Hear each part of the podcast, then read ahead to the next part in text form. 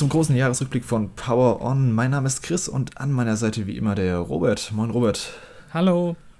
Und heute haben wir eine ganze Reihe an tollen Gästen, die sich zu uns gesellt haben, um nochmal so das ganze Jahr Revue passieren zu lassen. Da haben wir zum einen den Sebastian von Gaming Village und Diplodocus Games. Moin Sebastian. Hallo. Du warst ja schon mal bei uns im allerersten Jahresrückblick 2019, aber seitdem nicht mehr. Ja, schön, dass du wieder da bist. Danke, dass ich wieder dabei sein darf. Jo, und dann haben wir zwei Mitpodcaster-Kollegen, die zum ersten Mal dabei sind, und zwar den Miguel und Dustin von The World is Square. Moin, ihr beide. Servus. Hi, grüßt euch. Stellt euch doch mal ganz kurz vor, was ihr macht und wo man euch finden kann.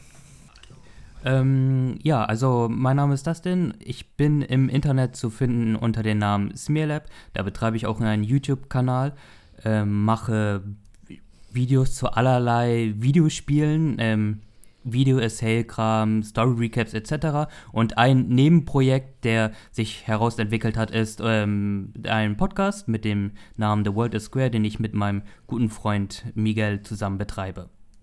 Und euch kann man auch auf Spotify und überall hören. Richtig, ja. Genau. Alright. Später wird die Gästeliste nochmal etwas ausgetauscht und es kommen neue Leute dazu. Also der Podcast wird voraussichtlich in zwei Teilen erscheinen. Muss ich mal schauen, wie es im Schnitt dann aussieht. Aber voraussichtlich. Ja, also was haben wir heute vor? Wir werden über unsere Gaming Highlights, Gaming Lowlights und so allgemein über das Spieljahr 2021 plaudern.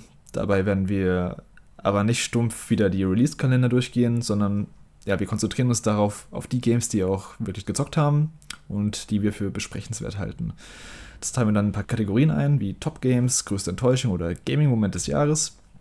Und ich würde sagen, ohne viel Zeit zu verlieren, äh, wollen wir direkt mit unseren Spiele-Highlights beginnen. Ich habe euch im Vorfeld gebeten, mal so drei Games aufzuschreiben, die euch dieses Jahr besonders begeistert haben. Und ja, Robert, fang du doch mal an. Vielleicht, äh, was, was hast du mitgebracht und warum gehört es für dich zu einem der besten Games des Jahres? Ja, also ein Spiel, das ich mitgebracht habe, ähm, was mir sehr gut gefallen hat, ist äh, Psychonauts 2. Und zwar hat mir das so gut gefallen, weil ich das tatsächlich auch im Vorfeld gar nicht so auf dem Schirm hatte. Ich fand, das sah immer ganz interessant aus, aber ich bin jetzt nicht so der größte Plattformer-Spieler und ähm, ihr habt auch den, den ersten Teil nicht gespielt, der, glaube ich, vor knapp 20 Jahren so um den Dreh erschien. Und ähm, dementsprechend hat mich dann der zweite Teil umso mehr überrascht auch und ähm, ist mir dadurch auch ja positiv in Erinnerung geblieben.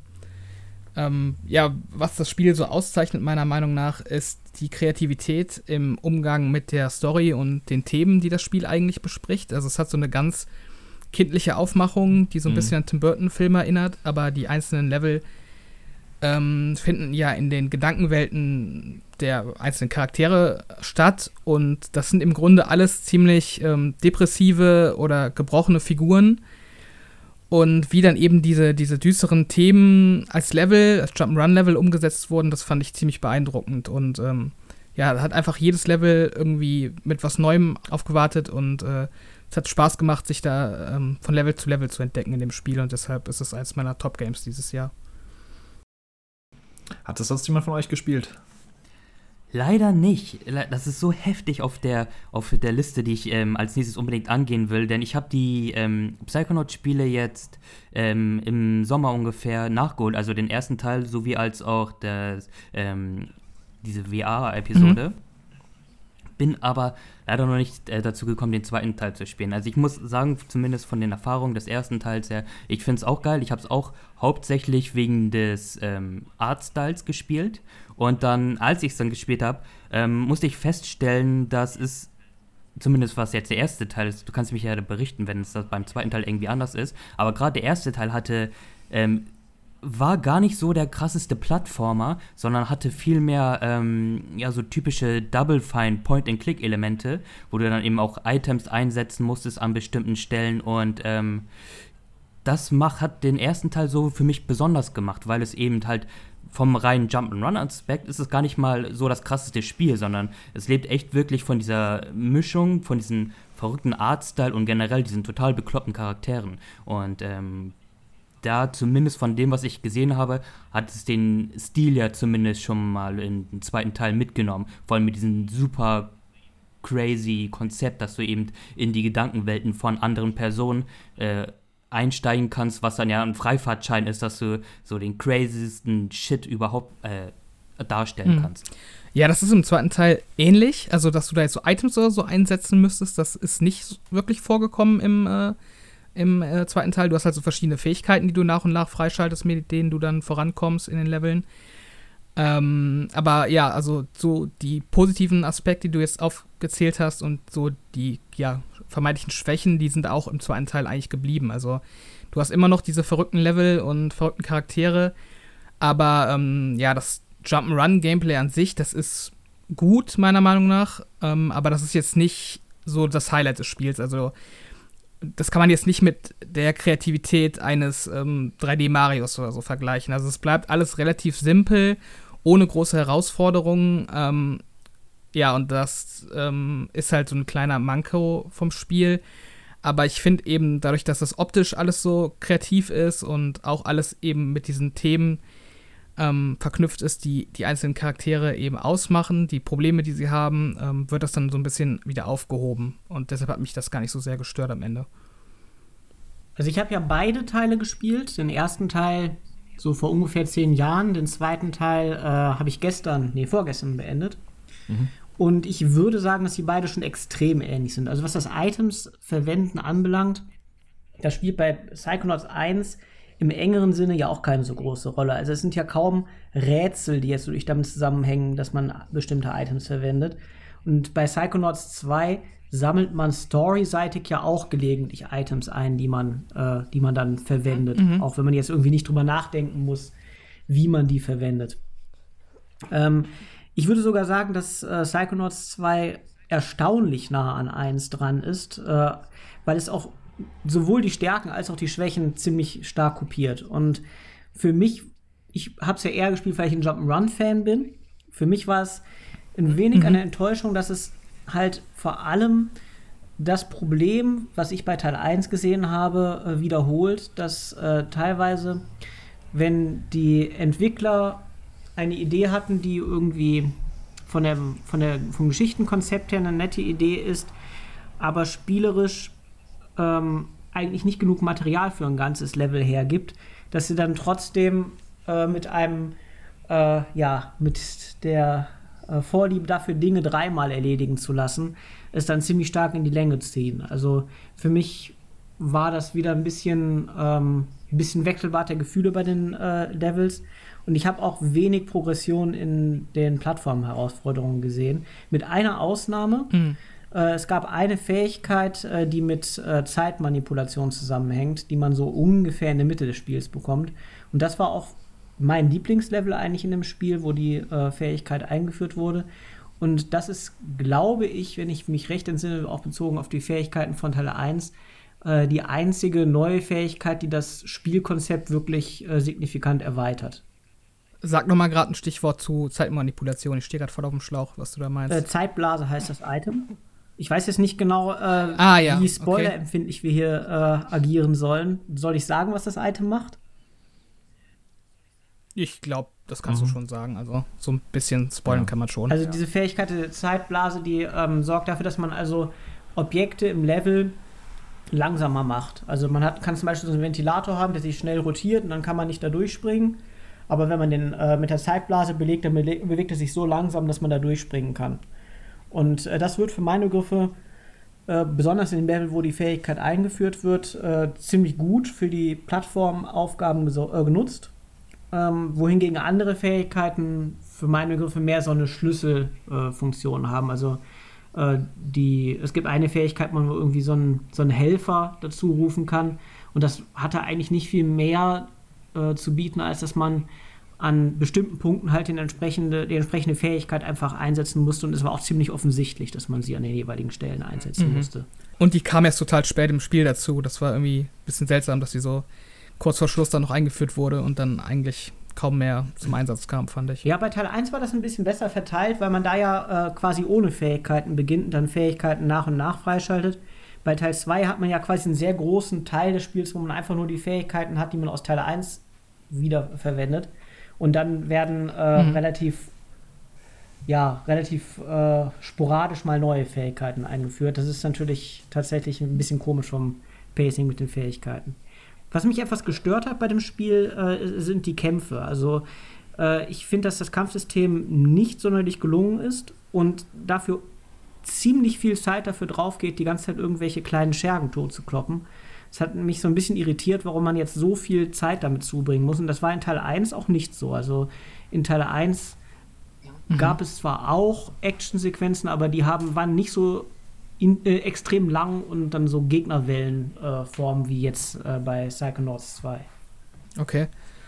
Ja, also die, die Kämpfe haben mich jetzt gar nicht so sehr gestört, muss ich sagen. Ich fand, äh, da konnte man schon ja, so ein bisschen Spaß draus ziehen, auf jeden Fall.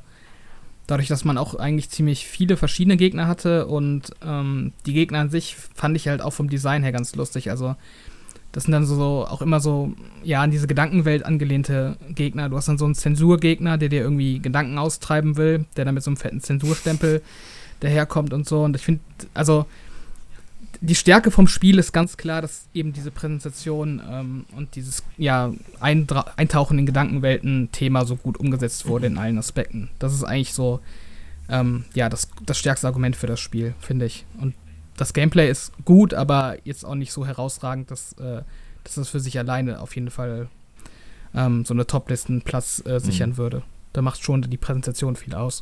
Ich habe es ja auch schon ein paar Stunden angespielt. Ich glaube, ich bin jetzt im, in der dritten, vierten Welt so ungefähr. Und ich habe mich zuerst auch gewundert, dass man direkt, ich glaube, sechs oder fünf Fähigkeiten hat. Wahrscheinlich sind es die Fähigkeiten aus dem ersten Teil mit diesem Verbrennen und äh, Telekinese und da gab es irgendwie viel zu viel am Anfang, finde ich, für, also für einen Einstieg. Aber wahrscheinlich, ja, wahrscheinlich wird es noch im Laufe des Spiels relativiert. Ähm, auf jeden Fall ein Titel, den ich mhm. auch noch nachholen will und bin mal gespannt, wie ich es am Ende finde. Also bisher hat es mir gut gefallen, aber Game des Jahres wäre es bisher auch noch nicht für mich. Lost alone, neither skin nor bone. Just a thought is all I've got. Now my cover's blown at the bottom of a lake. A frozen feeling. When my friends pulled me back up, I started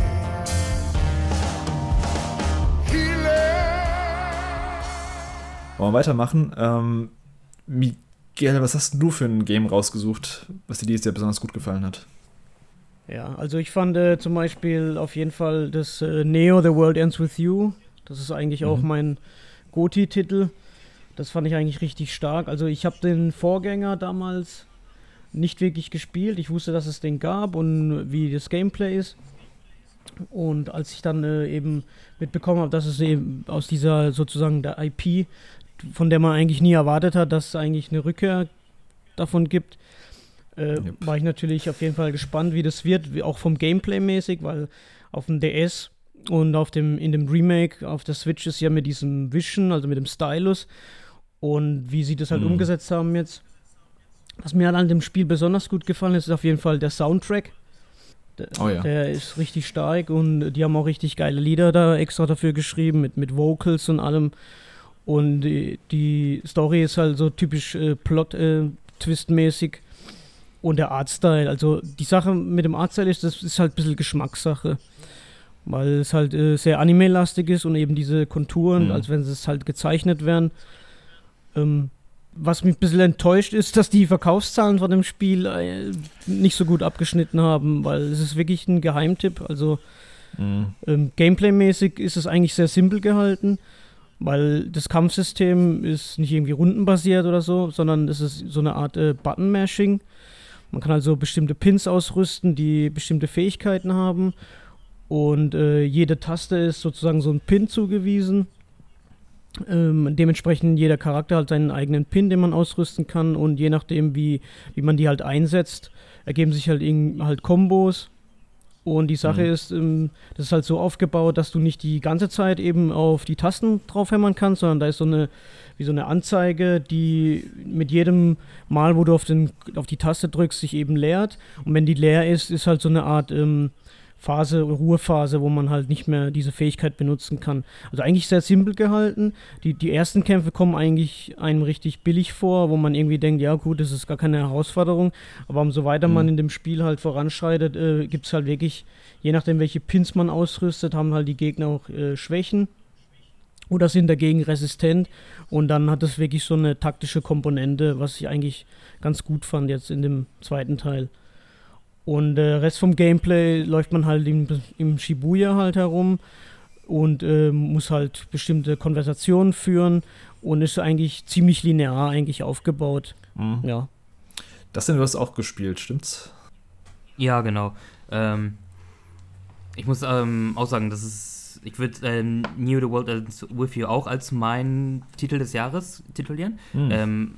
das ist aber auch schon so ein aus Prinzip Move, weil ähm, der erste Teil halt mir persönlich auch viel bedeutet hat und ähm, auch wenn ich jetzt nicht so der Purist war, der schon damals zum äh, Nintendo DS-Zeiten, als der zum ersten Mal released wurde, dabei mhm. war, sondern ich habe es auch erst Jahre später mit der Mobile-Version nachgeholt. Und ähm, ja, dass da ein Nachfolger kam, ähm, war sehr überraschend, war auch sehr glücklich, wird wahrscheinlich auch wieder weitere 15 Jahre dauern, bis da mal wieder was kommt. Ähm, mal schauen, ja. Ja, ich, also ich, ich kann es nur jedem echt ans Herz legen, es mal zu probieren. Ähm, wer den ersten Teil gespielt hat und den auch irgendwie mochte, halt bis aufs Gameplay, ähm, den kann ich das auf jeden Fall empfehlen. Das Gameplay ist immer noch nicht das Nonplusultra. Mhm. Ähm, es ist eine deutliche Steigerung. Ähm, ja, man muss halt ähm, muss halt wissen, worauf man sich einlässt. Das Spiel ist sehr linear, es ist sehr ähm, rede- und textlastig, also es ist eher eine Visual Novel mit ein paar Kämpfen zwischendurch. Und das ist vielleicht auch so die größte Kritik, die man an dem Spiel oder die ich an dem Spiel hatte, weil die Level-Progression an sich ist im Grunde wie im ersten Teil, dass mhm. du halt ähm, verschiedene Kapitel, die in Tage eingegliedert sind, ähm, hast. Und ähm, das hat eine, eine gleiche Levelprogression wie der erste Teil, aber die Spielzeit ist halt doppelt so lang. Und ähm, gerade zum Schluss habe ich mich dann auch mal erwischt, ähm, wo dann halt einige Filler-Dialoge kamen, die ich mir dann natürlich gegeben habe, aber ich auch gesagt habe, okay, ihr könntet das jetzt auch ein bisschen streamline und im Grunde hätte das kein nichts vom Inhalt verloren. Mhm. Nichtsdestotrotz finde ich immer noch, ähm, Spiel hat auf jeden Fall eine Chance verdient, ist halt äh, kolossal gefloppt. Ähm, ja, ja. Ja, ganz kurz, ich ähm, ähm, wollte mich auch das denn anschließen wegen der Progression. Also das Spiel fängt eigentlich richtig stark an und man will wissen, wie es weitergeht, weil, wie gesagt, es äh, strotzt halt eigentlich so, so Twists und Fragen und das, man ist wirklich äh, am Ball und will einfach wissen, wie es weitergeht. Und dann hat es aber manchmal zwischendrin so ein paar Tage eben oder in der Woche, weil es ja eben, wie gesagt, in Tagen und äh, in der Woche aufgeteilt ist, so ein bisschen so ein Tiefpunkt bei dem man einfach nur denkt, ja, ich will jetzt irgendwie nicht dieses Fillergerede hören, sondern ich will eigentlich äh, die Fragen beantwortet bekommen, die ich mir die ganze Zeit stelle. Aber gegen Ende zieht das Spiel halt wirklich übel an und dann geht es halt ordentlich ab. Mhm. Ja, das was ihr von Neo jetzt sagt, das hat mich auch im ersten Teil schon ein bisschen gestört. Ich habe den ersten ja dieses Jahr nochmal gespielt in der Final Remix-Version für die Switch. Und erstens das Kampfsystem, ja, das ist auf dem Touchscreen kompletter Bullshit. Beziehungsweise mit dem einen Joy-Con. Und dann eben dieses äh, gestreckte. Also es war ja schon der erste Teil, der war gar nicht so lang eigentlich. Ich glaube, knapp 20 Stunden oder so. Und ich glaube, Neo ist jetzt das Doppelte ungefähr, 40 Stunden oder so, stimmt's? Genau. Das ist schon krass. Also, gerade wenn man, wenn man bedenkt, dass die Areale jetzt nicht so krass unterschiedlich sind, die man bereist. Ich glaube, im ersten Teil waren es eine Handvoll oder so, die man sieht. Und ich glaube, jetzt im Neo sind es auch nicht viel mehr neue, oder? Das ist auch dann Shibuya Crossing und whatever. Genau, du bist dann noch ein bisschen in äh, Harajuku unterwegs mhm. und ähm, ja, das ist, es wird halt mit der Zeit repetitiv. So die ähm, einzelnen Gameplay-Segmente, die wiederholen sich halt immer. Die versuchen hier und dort immer ähm, ein bisschen Abwechslung mit reinzubringen. Aber ähm, ja, am Ende des Tages, das Spiel lebt wirklich von, sein, von seinem Stil, von seinem Soundtrack. Äh, da muss man halt drauf Bock haben. Ähm, und vor allem von den Charakteren. Die sind wirklich super mhm. geschrieben. Also finde ich persönlich so im Square Enix-Bereich so die besten geschriebenen Charaktere der, der letzten Zeit.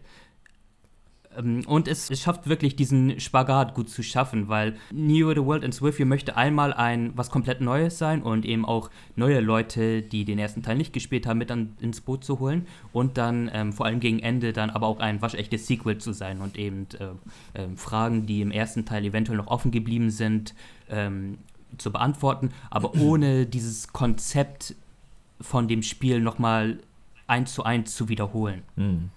Ja. Ja, ist wirklich schade, dass es so, so krass gefloppt ist. Also da muss man halt echt Square Enix zur Verantwortung ziehen, die halt marketingtechnisch kompletten Mist gebaut haben.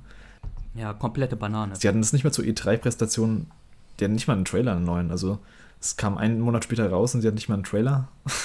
Es war in so einem Sizzle-Reel am Schluss irgendwie kurz mal zu sehen, aber das war halt echt schon mega dürftig. Auch auf Social Media, ich bin ja eigentlich super aktiv auf Twitter und sowas.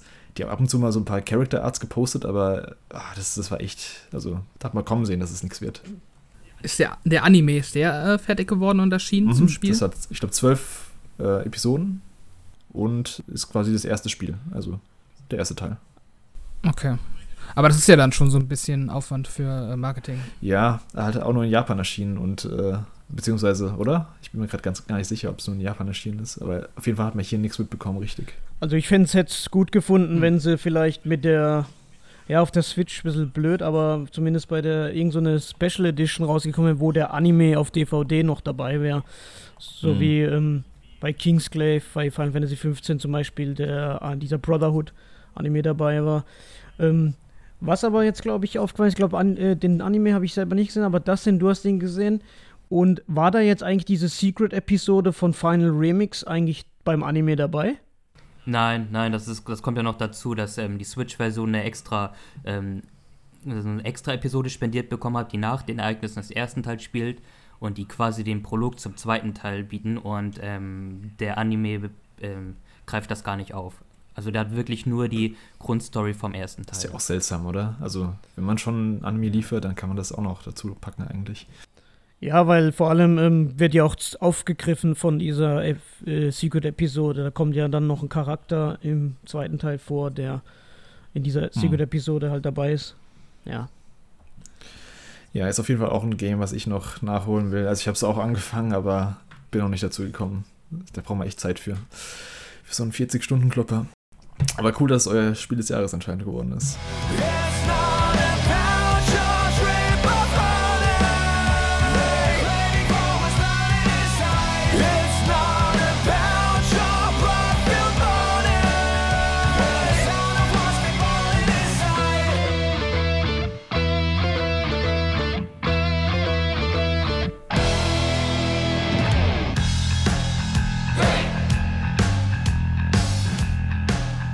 Ähm, lass mal weiter im Text gehen. Ähm, Sebastian, was hast du für ein Game noch mitgebracht? Also auf meinem Platz 1 wäre auf jeden Fall Metroid Dread. Äh, das ist der neue 2D-Teil von äh, Metroid. Und ähm, mhm. das Studio, das es gemacht hat, kannte man ja vorher bereits von dem ja, Remake von äh, Samus Returns, wobei bei Metroid mhm. man dazu sagen muss, dass Remake ein relativ dehnbarer Begriff ist. Also ein bisschen ähnlich wie bei Final Fantasy VII. Äh, soweit ich das verstehe, ist es halt mehr ein neues Spiel, das äh, die, äh, das die äh, alten Ideen äh, aufgreift. Aber Metroid Dread ist jetzt wirklich ein ganz neues Spiel. Und äh, Metroid Dread hat mir vor allem sehr gut gefallen, dass es ähm, ungewöhnlich in dem Genre direkt von Beginn an sehr viel Spaß macht, was daran liegt, dass äh, das Spiel eine sehr schnelle und direkte Steuerung hat und äh, Samus ziemlich beweglich ist. Und es hat mir sehr gut gefallen, wie, gut, äh, wie eng das Pacing des Spiels war.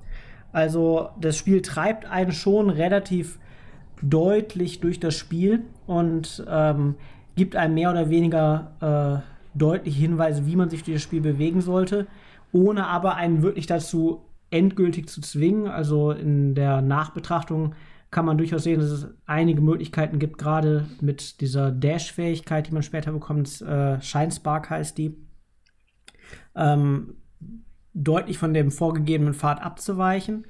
Aber mir hat also die Kombination gut gefallen aus einer sehr eng designten Spielwelt, einem sehr dichten Pacing und äh, einer hohen Spielgeschwindigkeit, sodass das äh, sogar mein liebstes äh, 2D-Metroidvania-Spiel geworden ist. Und das hat sich auch nicht geändert, als ich dann äh, kurz äh, danach Hollow Knight zum ersten Mal durchgespielt habe, das mir auch gut gefallen hat. Aber äh, Metroid Dread ist auf jeden Fall mein Favorit jetzt unter den 2D-Metroidvania-Spielen. Also ich habe es mir zwar gekauft, aber ich habe es noch nicht gespielt. Ich weiß nur, dass viele meinen, dass es sogar besser ist wie Super Metroid von damals, vom Super Nintendo. Weil das ist eigentlich so das High-End Metroid gewesen für mich damals. Das würde ich auf jeden Fall auch so sehen. Also ich mag es auch lieber als Super Metroid. Wobei es ein bisschen natürlich darauf ankommt, weswegen man Super Metroid mag. Also ich würde sagen, das Handling von Samus ist deutlich besser. Vor allem denke ich da jetzt gerade an den etwas hakeligen Wandsprung aus Super Metroid, der für meine Begriffe nicht sonderlich gelungen ist. Aber andererseits, ähm, wenn man jetzt besonders viel Wert darauf legt, äh, dass das Spiel ähm, ein wenig äh, unklar hält, wo man als nächstes sich hinbewegen soll, äh, wenn also das einem relativ wichtig ist, dass der Hauptpfad nicht ganz offensichtlich ist, dann ist Super Metroid möglicherweise etwas, was dir trotzdem weiterhin besser gefallen wird, würde ich vermuten. Weil ähm, Metroid Dread halt schon darauf ausgelegt ist, dass, ähm, dass man weiß, wo es weitergeht und dass das Spiel relativ geradlinig durch den Hauptpfad hindurchführt. Wie ist denn das bei dem Spiel? Da sind ja anscheinend diese Emmys oder wie die heißen, die verfolgen dann einen. Ist es dann eher frustrierend oder ist es ausgebalanced, dass man dann äh, eher sagt, okay, das ist so eine Art Feature? Wie würdest du das bewerten? Weil das ist jetzt für mich so ein Abschreckpunkt gewesen, die, wenn ich das gelesen habe. Also ich persönlich mag ja Stealth überhaupt nicht, darum hatte ich auch ein bisschen Sorgen vorher. Aber die Emmys, solange man äh, sich gut mit den Bewegungsmechaniken äh, ähm, angefreundet hat in dem Spiel, da kann man nahezu durchgehend, ohne irgendwie vorsichtig vorzugehen, ähm, sich gegen die Emmys durchsetzen, indem man einfach wegrennt. Äh, indem man also einfach so schnell wie möglich zu dem jeweiligen Zielort geht. Also ich habe die Emmys als eine sehr interessante ähm, Variation des Pacings gesehen, weil das Spiel so quasi immer abwechselt zwischen relativ ruhigen Szenen, wo man sich also in Ruhe in den Räumen umschauen kann und äh, kleine Rätsel lösen kann und äh, sehr zügigen ähm, äh, Gebieten, in denen man also von den Emmys verfolgt wird und vor ihnen wegrennen muss. Allerdings ist es so, dass man die Emmys immer nach einiger Zeit besiegen kann in jedem einzelnen Gebiet. Also es gibt in jedem Gebiet eine Emmy-Zone und ähm, nach einiger Zeit kann man die Emmy in der Zone besiegen auf eine bestimmte Weise. Man kriegt da so eine äh, Fähigkeit, die man dann einmal einsetzen kann, um die Emmy zu besiegen. Und danach kann man das entsprechende Gebiet auch in Ruhe erkunden und auch eine ganze Menge Geheimnisse in dem Emmy-Gebiet finden. Also ich fand, dass äh, das dem Pacing gut getan hat, ohne dass man jetzt, äh, dass man jetzt da besonders hart unter Druck gesetzt wird. Ich bin, glaube ich, zwei oder dreimal bei einer Emmy gestorben, ähm, nachdem ich zumindest einmal im Gebiet war und grob wusste, wo ich lang muss. Also wenn man natürlich nicht weiß, wo man lang muss, dann kann man sich auch mal in einer Sackgasse verirren, dann stirbt man. Aber dann hat man ja die Erkenntnis mitgenommen und äh, ist dann innerhalb von kürzester Zeit äh, wieder da, wo man hin möchte. Mhm, okay. Aber das ist jetzt nicht so wie in Alien Isolation, ähm, wo ja das Alien quasi einen die ganze Zeit verfolgen könnte und man weiß nie, wann es irgendwie aus der Decke bricht, sondern die Emmys sind schon an fixen Punkten im Spiel und tauchen auch immer bei jedem Playthrough an der gleichen Stelle auf und verschwinden auch wieder. Die sind an in bestimmten klar abgegrenzten Gebieten und wenn man eine Emmy-Zone betritt, wird das sogar vorher mit so einem Schwarz-Weiß-Portal äh, angedroht. Also äh, die Emmys sind in ganz klar umrissenen Gebieten. Die haben so eine leicht variable KI, also die machen mhm. nicht immer exakt dasselbe, ähm, aber es ist auf jeden Fall äh, so, dass du weißt, wenn du mit der Emmy zu tun hast. Und wenn das der Fall ist, dann äh, gibt es auch eine entsprechende Warnung auf der Karte. Dann sieht man also einen roten Punkt, wo okay. die Emmy ungefähr ist. Und wie würdest du das äh, Spiel unterteilen in Plattforming, Rätsel und Kämpfe? Also was macht da so den größten Anteil aus? Wenn man jetzt nur den kritischen Pfad betrachtet, äh, von, äh, also wenn man nur den kritischen Pfad betrachtet, um das Spiel durchzuspielen, würde ich sagen, dass die Kämpfe ungefähr die Hälfte ausmachen und äh, Rätsel und Plattforming äh, sich den Rest ungefähr gleichmäßig teilen. Aber wenn man äh, versucht, alle Dinge zu holen, und das ist gerade bei Metroidvania für meine Begriffe schon durchaus ein sehr wichtiger Teil des Spiels, ähm, dann halten sich die Elemente ziemlich stark die Waage. Also gerade die Rätsel und äh, die ähm, äh, und die Shinespark Platforming Sachen ähm, nehmen auf jeden Fall viel größeren Raum dann ein als die Kämpfe, wenn es darum geht, die Zusatzitems zu erhalten, wohingegen eben die Kämpfe äh, ja, die verschiedenen Etappen des äh, Hauptspiels relativ stark äh, ja, dominieren. Hm, okay. Ich, ich, ich habe ja die Demo gespielt und ähm, ich bin noch nicht so ganz überzeugt von dem Spiel. Also ich mag Metroidvanias eigentlich auch ganz gern. Ähm, aber irgendwie die Demo, ich weiß nicht, das Kämpfen hat mir nicht so richtig Spaß gemacht. Ähm, ich, also vielleicht kannst du mir da irgendwie sagen, ob mir das gefallen würde. Meine Lieblings-Metroidvanias sind Ori und Guacamole. Und das sind eigentlich ja äh, Metroidvanias, die mehr so aufs Plattforming abzielen. Glaubst du, ich habe dann trotzdem Spaß mit äh, Dread oder ist da mein Vorbehalt irgendwie gerechtfertigt? Ich sag mal so, äh, Metroid äh, Dread ist auf jeden Fall näher an Ori als an Hollow Knight. Ähm, Hollow Knight würde ich sagen, ist ja relativ stark in der, äh, in der Kampf, äh, im Kampfbereich ähm, angesiedelt mhm. und äh, Ori relativ stark im Plattforming-Bereich. Metroid Dread würde ich sagen, ist tendenziell etwas stärker in Richtung Ori als in Richtung ähm, Hollow Knight. Beim Kampfsystem ist die Frage, ich weiß jetzt nicht genau, was man im, ähm, in der Demo gespielt hat, aber beim Kampfsystem ist es auf jeden Fall so, dass es äh, ein relativ zügiges Kampfsystem ist. Und äh, du musst vor allem äh, quasi äh, in der Lage sein, relativ schnell zu reagieren. Also ich bin mir sicher, dass die, also ich meine, dass die Endgegner insgesamt alle nicht relativ schwierig sind und für dich als äh, Shooter-Fan erst recht nicht. Ähm, aber die sind relativ variantenreich. Also ich fand, dass sie relativ gut designt waren und vor allem halt ungefähr ab der Mitte des Spiels haben mir Endgegner ziemlich gut mhm. gefallen. Aber wenn du jetzt wirklich vorrangig Plattforming machen möchtest, ist es natürlich jetzt nicht die ideale Wahl, weil das, äh, fürs Hauptspiel, äh, also für den reinen äh, kritischen Pfad ist äh, Kämpfen schon ein sehr großer Anteil des äh, Gesamtspiels. Okay, ja, ich glaube, die Demo war so ziemlich der Anfang des Spiels oder exakt der Anfang des Spiels. Ja, die Demo war genau der Anfang, die ersten, ich habe die ersten 20 bis 30 Minuten. Ich habe die auch mal angespielt, beziehungsweise durchgespielt, aber mich hat es jetzt auch nicht so mega begeistert. Ähm, lag ein bisschen dran, dass ich ich fand die Bewegung von Samus ein bisschen merkwürdig. Hat sich ein bisschen angefühlt, als würde sie über Eis laufen. Ich weiß nicht, ob sich das noch ändert oder ob ich mich daran gewöhnen muss. Also gerade im Gegensatz zu sowas wie Hollow Knight, ich finde, äh, der Hollow Knight, die Hauptfigur, die steuert sich halt punktgenau und bei Samus, die ist mir immer weggerutscht. Also das ist tatsächlich so bei, ähm, also bei Metroid, aber das bezieht sich nicht nur auf Dread, sondern generell auf die Reihe ist es so, dass Momentum eine mhm. große Rolle spielt. Also Hollow Knight hat hier wirklich fast exakt kein Momentum. Also es gibt ganz wenige Moves, bei denen es Momentum gibt, aber grundsätzlich ist es so, wenn, selbst wenn du, wenn du im Sprung nicht mehr nach rechts drückst, fällt er sofort äh, strack nach unten. Und das ist bei Metroid nicht so. Jupp, genau. Das rentiert sich halt äh, ab der Mitte des Spiels ungefähr, wenn äh, man den Doppelsprung bekommt und später erst recht, wenn man dann äh, die sich wiederholenden Sprünge, ich glaube, das heißt Space Jump in dem Fall, und äh, die Screw Attack mhm. bekommt. Denn in dem Fall ist es so, dass das, was dich darin beschränkt, äh, dich einfach komplett frei in der Welt zu bewegen, gerade das Momentum ist. Und ähm, ich finde, dass das dem Spiel gut tut. Das kann man aber, wenn man äh, wenn man am Anfang des Spiels ist, nicht so gut beurteilen, weil man die entsprechenden Moves nicht hat, die gerade davon leben, dass das mhm. Spiel relativ viel Momentum hat. Aber ich würde sagen, dass das Plattforming auf jeden Fall sehr interessant ist. Und äh, die Shine Spark Puzzles, ähm, die so eine Mischung aus Plattforming und äh, Rätsel sind, äh, beispielsweise, die würden überhaupt nicht funktionieren, wenn man jetzt mit einem Hollow Knight-artigen, komplett äh, momentumfreien System arbeiten würde.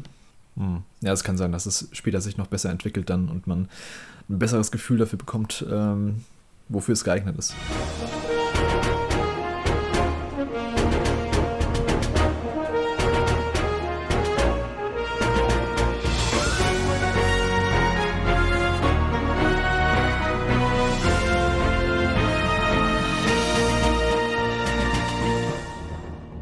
Wollen wir mal zum nächsten Titel gehen? Das denn, was hast du nur noch mitgebracht? Ein Spiel, was ich auf jeden Fall ähm, einmal erwähnen möchte, ist und da setze ich schon Trick 17 ein, weil es ist im Grunde nur die erste Hälfte des Spiels. Und zwar, äh, mein Spiel ist äh, Fantasian. Ah, okay. Ähm, entwickelt von Mistwalker, die, der, äh, das Entwicklungsstudio von Hironobu Sakaguchi, der man da die Final Fantasy Serie erfunden hat und von Teil 1 bis Teil 9 maßgeblich mit begleitet hat.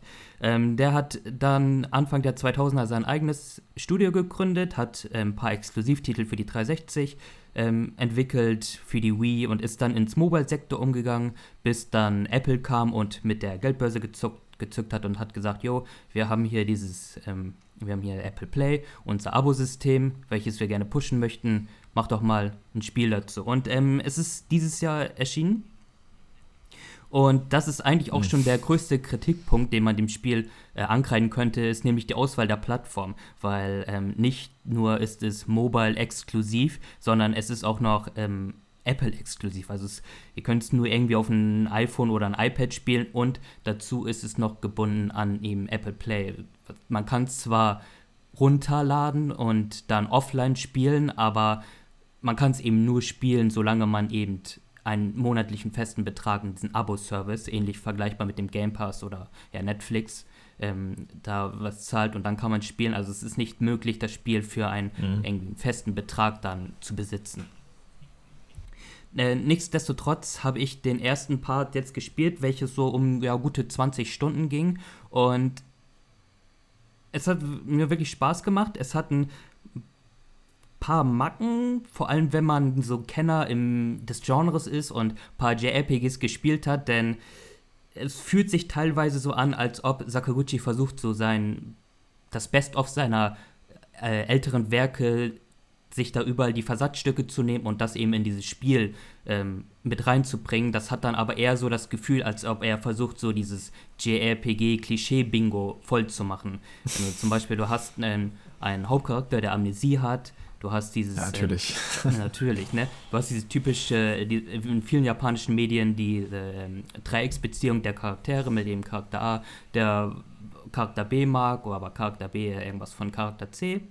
Du hast dann noch so ein, ähm, ja, ein heiliges Zaubermädchen, die von einer äh, anderen Rasse zu sein scheint und super wichtig ist und auch eine Art Love Interest und die natürlich auch deine Healerin ist in dem Spiel. Und das sind alles so Elemente, die schon mal da gewesen sind. Ähm, plus, mhm. das Spiel hat ähm, auch, wer zum Beispiel ein anderes Sakaguchi-Spiel gespielt hat, ähm, Lost Odyssey für die 360, dort gibt es immer so Traumsequenzen. Ähm, wo dann eben ja. eine Backstory von einem Charakter erzählt wird und das ist dann quasi wie so eine Visual Novel. Da läuft dann nur ein Text ab, begleitet mit wunderschöner ähm, Klaviermusik und toll geschriebenen Texten. Ähm, die gibt es auch in dem Spiel in der Art, allerdings weisen die nicht so die gleiche Qualität auf. Ähm, was das Spiel aber richtig macht, ist, dass obwohl es eben nur für Handy ist oder gerade weil es fürs Handy ist, ähm, das Spiel fühlt sich nicht an, als ob es irgendwie für eine andere Plattform entwickelt worden wäre. Oder es fühlt sich nicht an wie ein Spiel, welches eigentlich lieber auf einer Konsole wäre. Da gibt es auch gerade bei, ähm, bei, dem, bei dem Apple Play-Dings Spiele, die sind dann so vollgeklatscht mit ähm, ja, Steuerungsmöglichkeiten, wo, mhm. wo, du einfach merkst, okay, da, da hilft ein Touchscreen eigentlich nicht. Also das sind, also das sind Steuermöglichkeiten, die möchten eigentlich mit einem haptischen Knopf gedrückt werden. Und das hast du bei Fantasia nicht, weil es auch eben dankbar ist, ein JRPG, welches halt eben langsamer ähm, sich spielt und ähm, also das Kampfsystem ist klassisch rundenbasiert, ähnlich zu Final Fantasy X. Das heißt, du hast am linken Bildschirmrand noch so eine Leiste, wo du dann sehen kannst, okay, wann ist, Gegner, wann ist der Gegner dran, wann ist mein Partymitglied dran, ähm, mhm. wo du dann ganz easy mit Touch alles steuern kannst. Ist genauso wie mit der Steuerung, die sich ähm, auch sehr ähnlich steuert wie zum Beispiel ein Point-and-Click-Adventure, wo du dann einfach an einer Stelle tippst in der Umgebung und dann taucht da, ähm, dann ploppt da so, ein, so, eine Stecknadel auf und dorthin bewegt sich dann der Charakter. Und das funktioniert eigentlich ganz gut. Es gab nur so teilweise Stellen, wie zum Beispiel bei Treppen oder so, ähm, wo ich dann mit meinen Wurstfingern da versucht habe, auf die Treppe raufzugehen und dann ist er immer daran vorbeigelaufen und so. Aber kannst du, kannst du das Spiel auch mit dem Controller steuern? Ja, du kannst es theoretisch auch mit einem Controller steuern. Also wenn du möchtest. Die Option ist immer gegeben. Ähm, mhm. du, du, kannst es ja auch theoretisch ähm, auf deinen Fernseher streamen und mhm. dort eben dann mit dem Controller steuern. Nur wenn du halt wirklich sagst, okay, ähm, ich steuere es per Touch, dann ist das halt echt kein Problem und auch kein Krampf. Okay. Ähm, das Spiel hat auch ein paar nette Ideen im Kampfsystem, wie zum Beispiel, ähm, du wählst halt ganz normal mit dem Finger dann ähm, die Gegner an und dann gibt es auch so Sachen wie ja, Area of Effect Attacken, wo du dann ähm, ja, mit, mit dem Finger aussuchen kannst, wo du die, die Gegner treffen willst. Oder es gibt auch bei Magie zum Beispiel, ist dann quasi der, der Zielstreifen. Und wenn du auf den Gegner zielst, den kannst du noch drehen und dann zieht er so einen Bogen Ähm, das heißt, du kannst eigentlich um die Ecke angreifen, weil du zum Beispiel Gegner hast, die in mehreren Reihen gegliedert sind. Dann hast du irgendwie Gegner in der mhm. ersten Reihe, zweiten, dritten Reihe und dann in der zweiten Reihe quasi, die sind anfällig gegen Zauber, aber die werden quasi von den Gegnern vor deren Reihe geschützt. Und dann kannst du halt sagen, okay, ich will, dass mein, meine Magie eben diesen Bogen schlägt und dann fliegt der an den Gegner aus der ersten Reihe vorbei und trifft dann den zweiten so. Und ähm, was man dem Spiel auch zugute halten muss, es ist es weiß halt, ähm, seine Ressourcen gut einzusetzen. Also ich habe es jetzt an einem betagten äh, iPhone 6 gespielt und es lief wirklich butterweich in 60 Frames und sieht dabei auch noch relativ gut aus, weil sie nämlich smart waren und ähm, quasi immer, wenn man was zu dem Spiel sieht, dann wird immer die Optik besonders hervorgehoben. Weil sie haben sich ähm, die Mühe gemacht, jedes, den Hintergrund und jedes Objekt, jedes Haus, die Umgebung per, oder als Diorama, also als grafisches ähm, oder das 3D-Modell per Hand mhm. zu bauen und diese dann von allen Seiten abzufotografieren und dann ähm, in die Engine einzubauen. Also das heißt dann eben, dass du, im Grunde läufst du auf JPEG-Dateien, also einfach ein Bilddateien, ähnliches Verfahren, wie es halt früher gemacht wurde, auch ähm, bei den vorgerenderten Hintergründen, zur PlayStation 1-Zeit zum Beispiel. Genau, ja.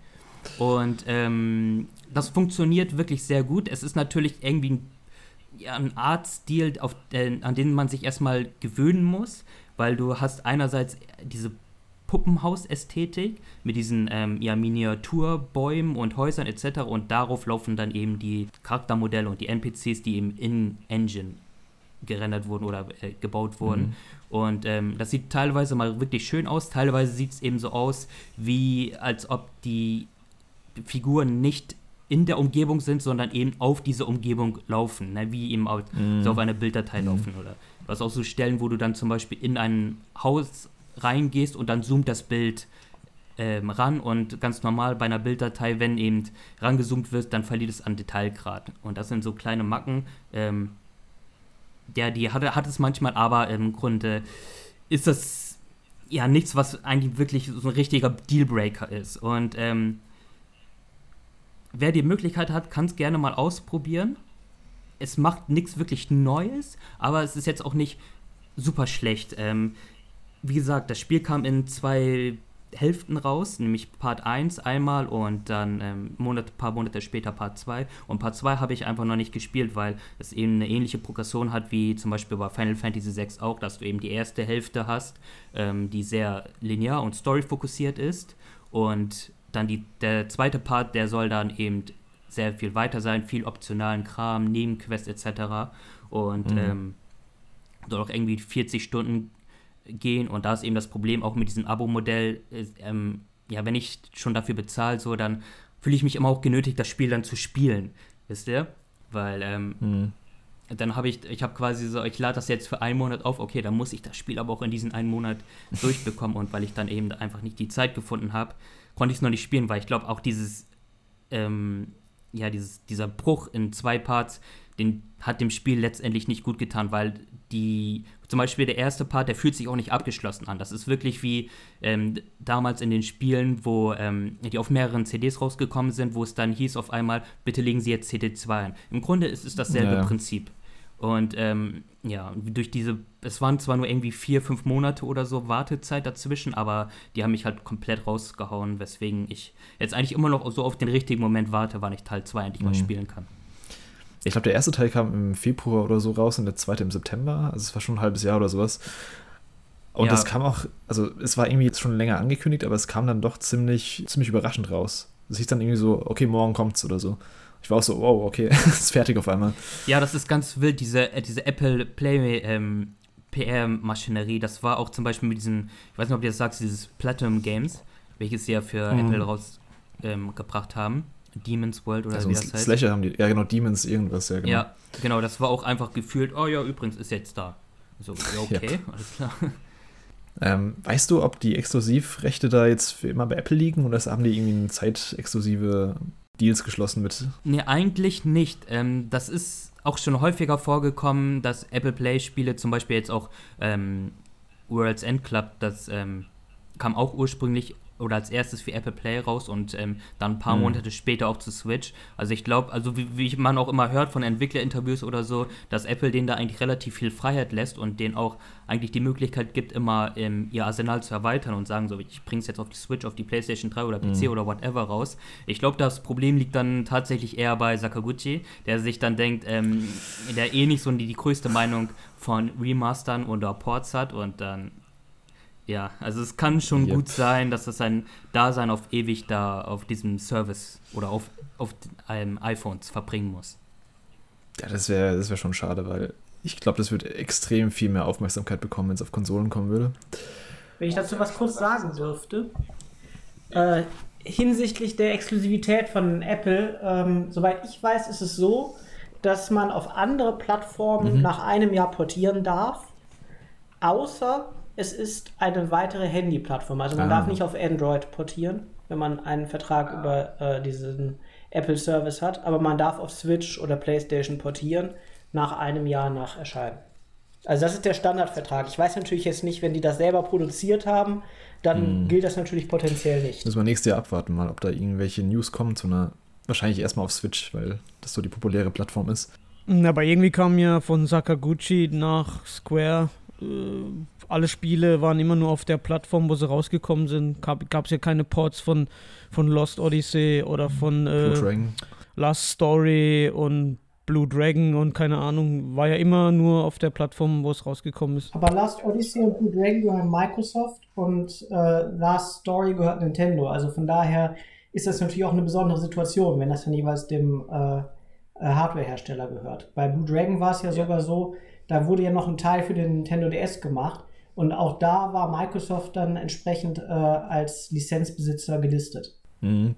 Ja, einmal das, aber Sakaguchi selbst hat im Interview auch mal gesagt, dass er, also der wurde angesprochen auf das, ich glaube, es war letztes Jahr, das zehnjährige Jubiläum von Lost Odyssey, ob er sich vorstellen könnte, äh, Lost Odyssey nochmal aufzulegen, neu aufzulegen auf andere Plattformen. Und er meinte, er hält nichts von Remastern und äh, er wird lieber neue Spiele kreieren, was halt irgendwie ein bisschen traurige Aussage ist, aber naja, gut.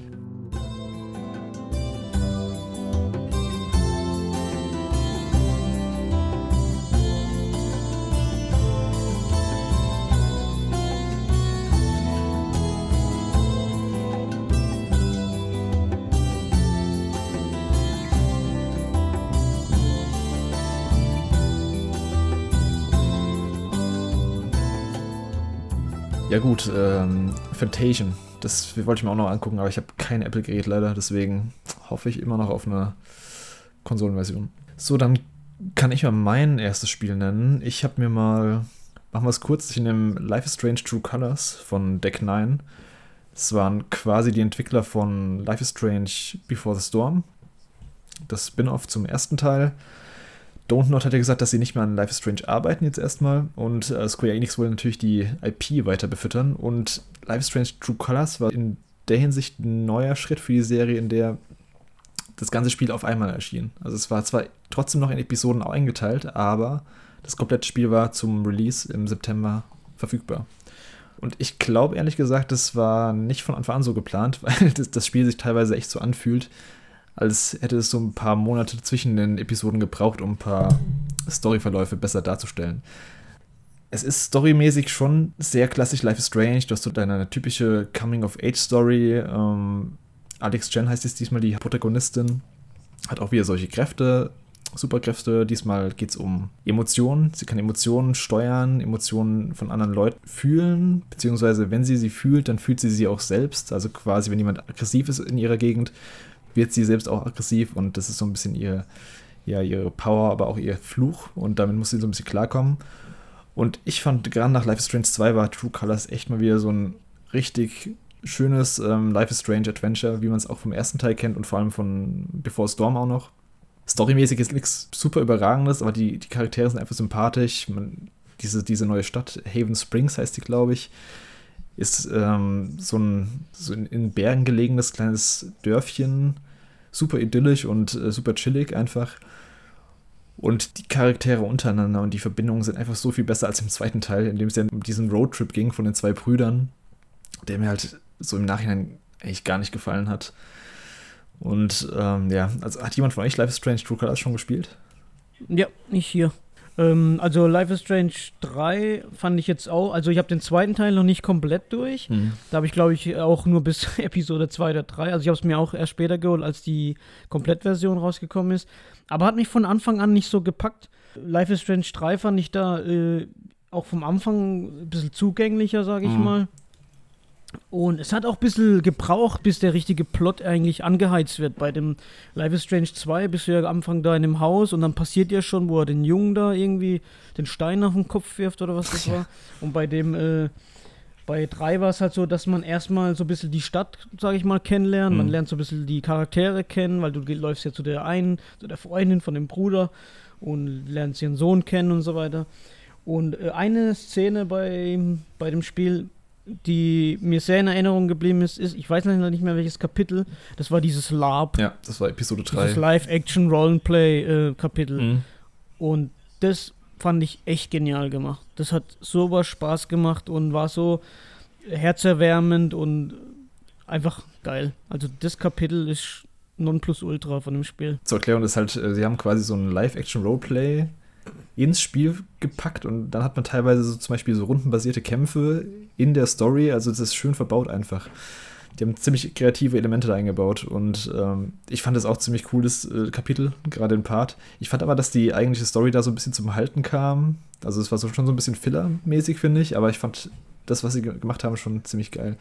Ähm, Robert, ich glaube, du hast auch mal, hast du schon durchgespielt? Ich weiß nee, gar nicht. ich äh, habe die ersten vier Episoden gespielt. Also ich habe jetzt vor zwei Wochen erst angefangen und ähm, mache dann alle paar Tage so eine Episode und äh, freue mich jetzt auf jeden Fall auch die fünfte zu spielen.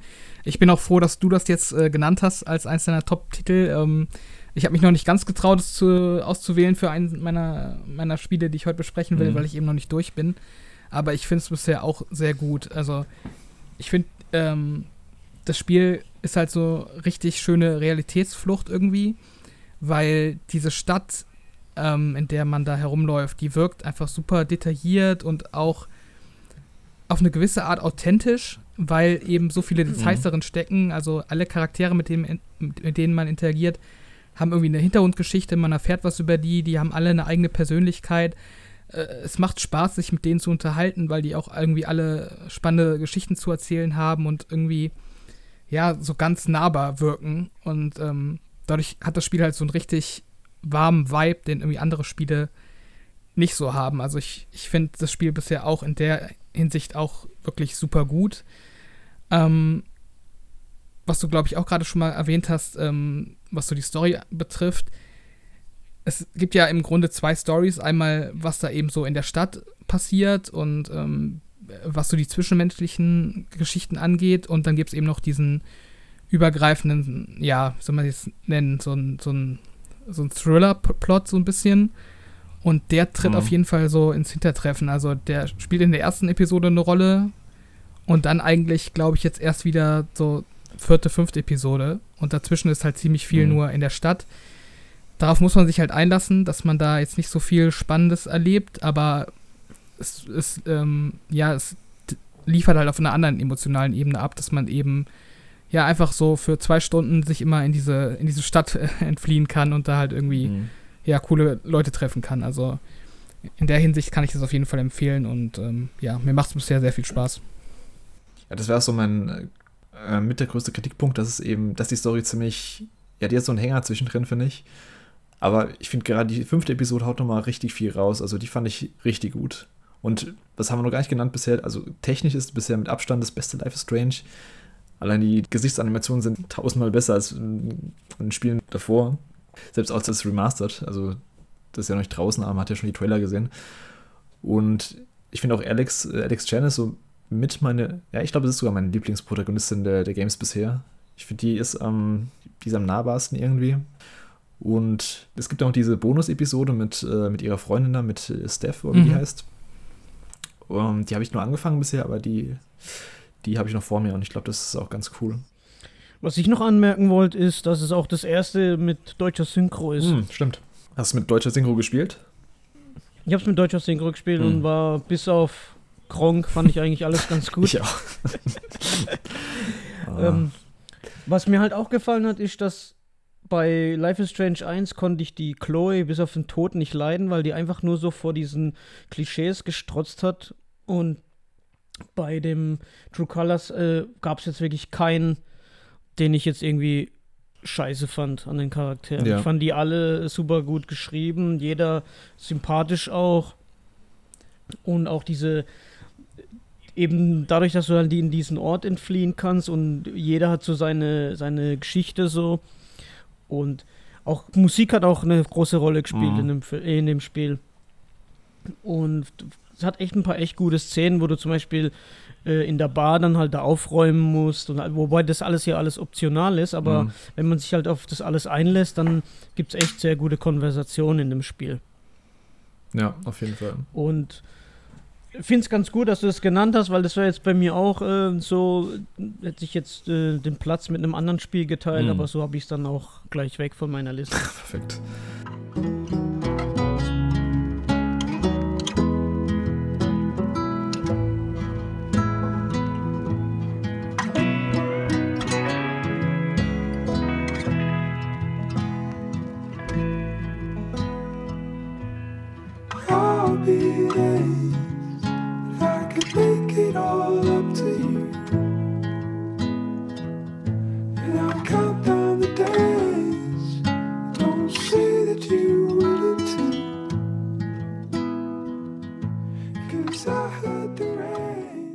Kann ich gern äh, äh, mit meinem nächsten Spiel weitermachen. Äh, es ist ein ziemlicher Kontrast zu Psychonauts, wo ich ja vor allem die Präsentation gelobt habe als so hervorragendes Merkmal. Deshalb äh, werde ich jetzt mal ein Spiel, wo ich das Gameplay super gut finde und das ist Halo Infinite. Ähm, ich weiß, mhm. dass du es gespielt hast, Chris. Ich weiß nicht, ob es noch jemand aus der Runde yep. hier schon mal gespielt hat. Okay, betroffenes Schweigen. Dann äh, dann muss ich dafür jetzt eine Lanze alleine brechen. Ähm, ja, ich, ich, ich äh, schließe einfach mal Multiplayer und äh, Singleplayer jetzt äh, mit ein. Ähm, mhm. Wer den Podcast hier schon länger gehört hat, der weiß auf jeden Fall, dass ich ziemlich skeptisch war, was das Spiel angeht, weil ich die bisherigen Auftritte auf Messen und so weiter ähm, nicht wirklich überzeugend fand. Aber ähm, das fertige Spiel ist doch ziemlich gut geworden, finde ich. Und zwar liegt das eben daran, dass das Gameplay super flüssig ist in jeder Hinsicht. Ähm, es super durchdachte, gute Neuerungen gibt, in Form vor allem des äh, Enterhakens, mit dem man sich überall entlang ziehen kann mhm. und ähm, ja, der auch ganz viele neue ähm, Optionen so in den Kämpfen äh, öffnet und ähm, eigentlich eine sehr konsequente und sinnvolle Weiterentwicklung des Halo-Gameplays insgesamt ja, bietet. Und ähm, in der Hinsicht ist Halo Infinite halt super spaßig. Ähm, die Kampagne hat so ihre Schwächen, gerade so was das letzte Drittel angeht, wo man ziemlich viel durch äh, Schlauchräume läuft und ähm, so dieses offene Gameplay, was jetzt auch Infinite bieten sollte, so ein bisschen ähm, ja, ja, äh, hin hinter sich lässt.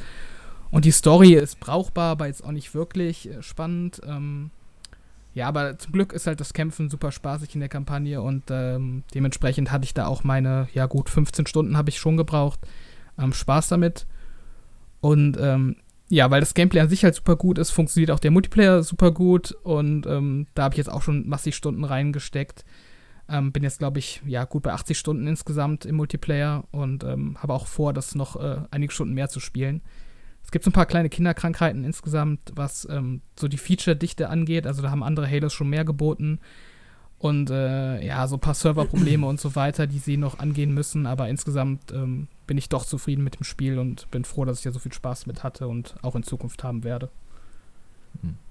Hast du dir die Katzenohren jetzt geholt? Nee, die Katzenohren habe ich mir tatsächlich nicht geholt. Ähm, das ist halt auch so ein, so ein Kritikpunkt, dass die äh, Preise im Ingame Store, obwohl der Multiplayer Free-to-Play ist, doch ziemlich dreist sind. Ähm, zuletzt eben Katzenohren für 10 Euro, äh, die aber doch scheinbar in der Community ziemlich gut ankamen. Also geschätzt jeder zehnte Spieler hat diese Katzenohren auf seinem Helm. Ähm, ist halt so die Frage, ob, ob man das unterstützen sollte. Also naja. so ein bisschen wie bei Fortnite oder so, weißt du, dass du da so Accessoires ja. und so gegen echt Geld holen kannst? Okay. Ja, genau. Also der, der Multiplayer ist halt komplett Free-to-Play und ähm, wird dann eben durch so ein Battle Pass-System querfinanziert und eben durch so einzelne Mikrotransaktionen.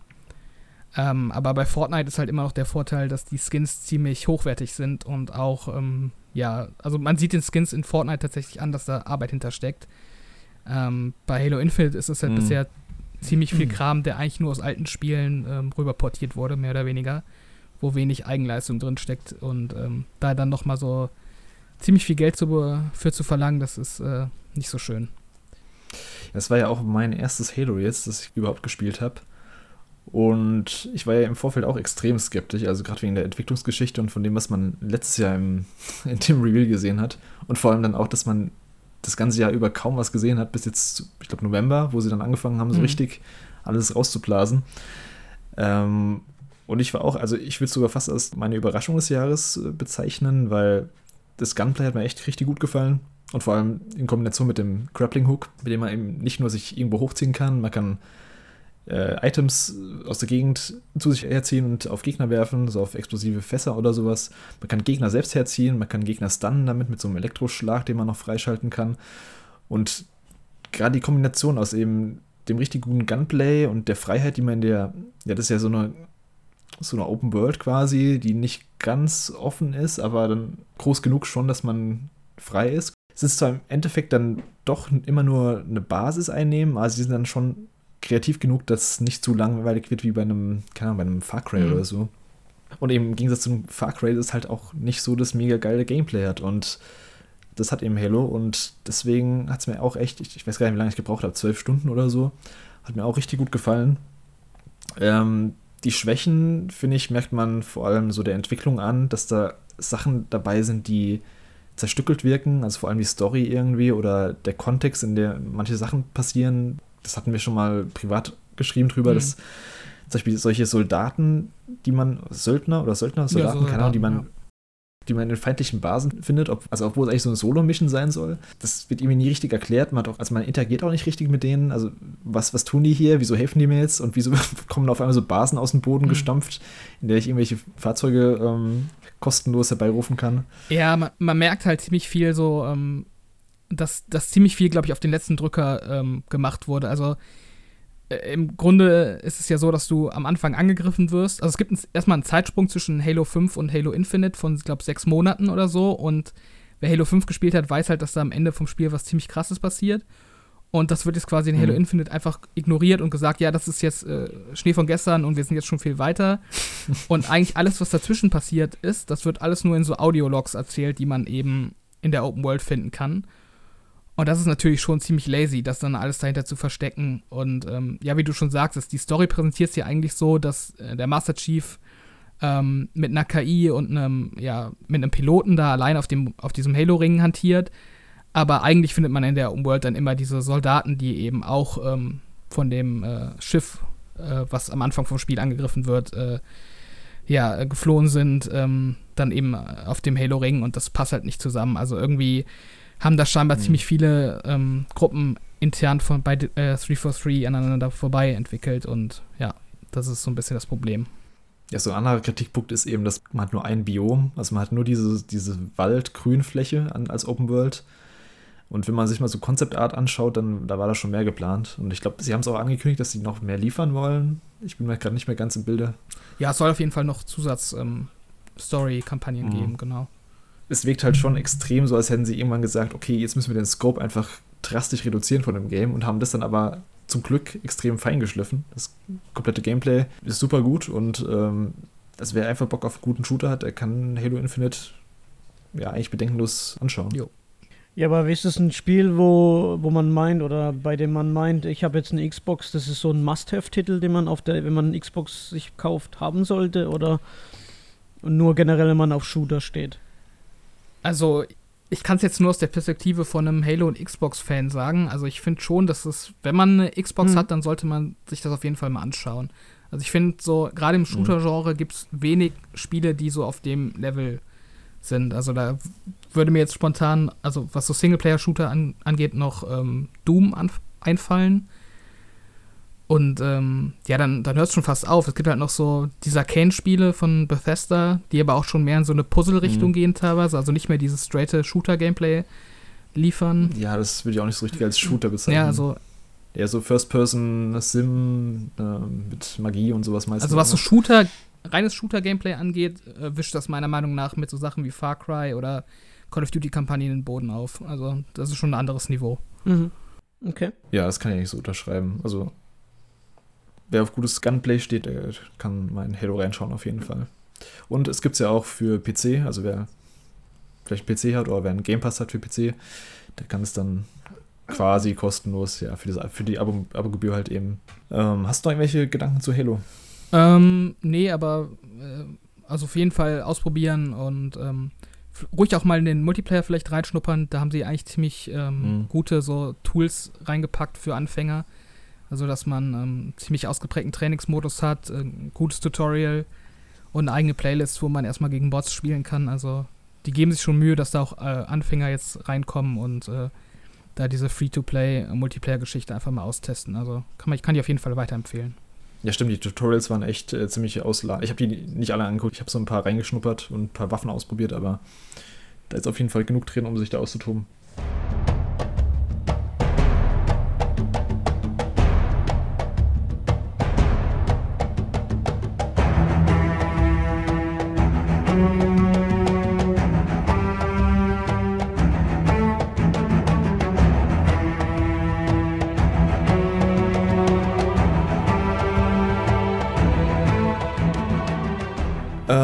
Dann können wir weitermachen mit äh, Miguel. Was hast du noch für ein Game mitgebracht?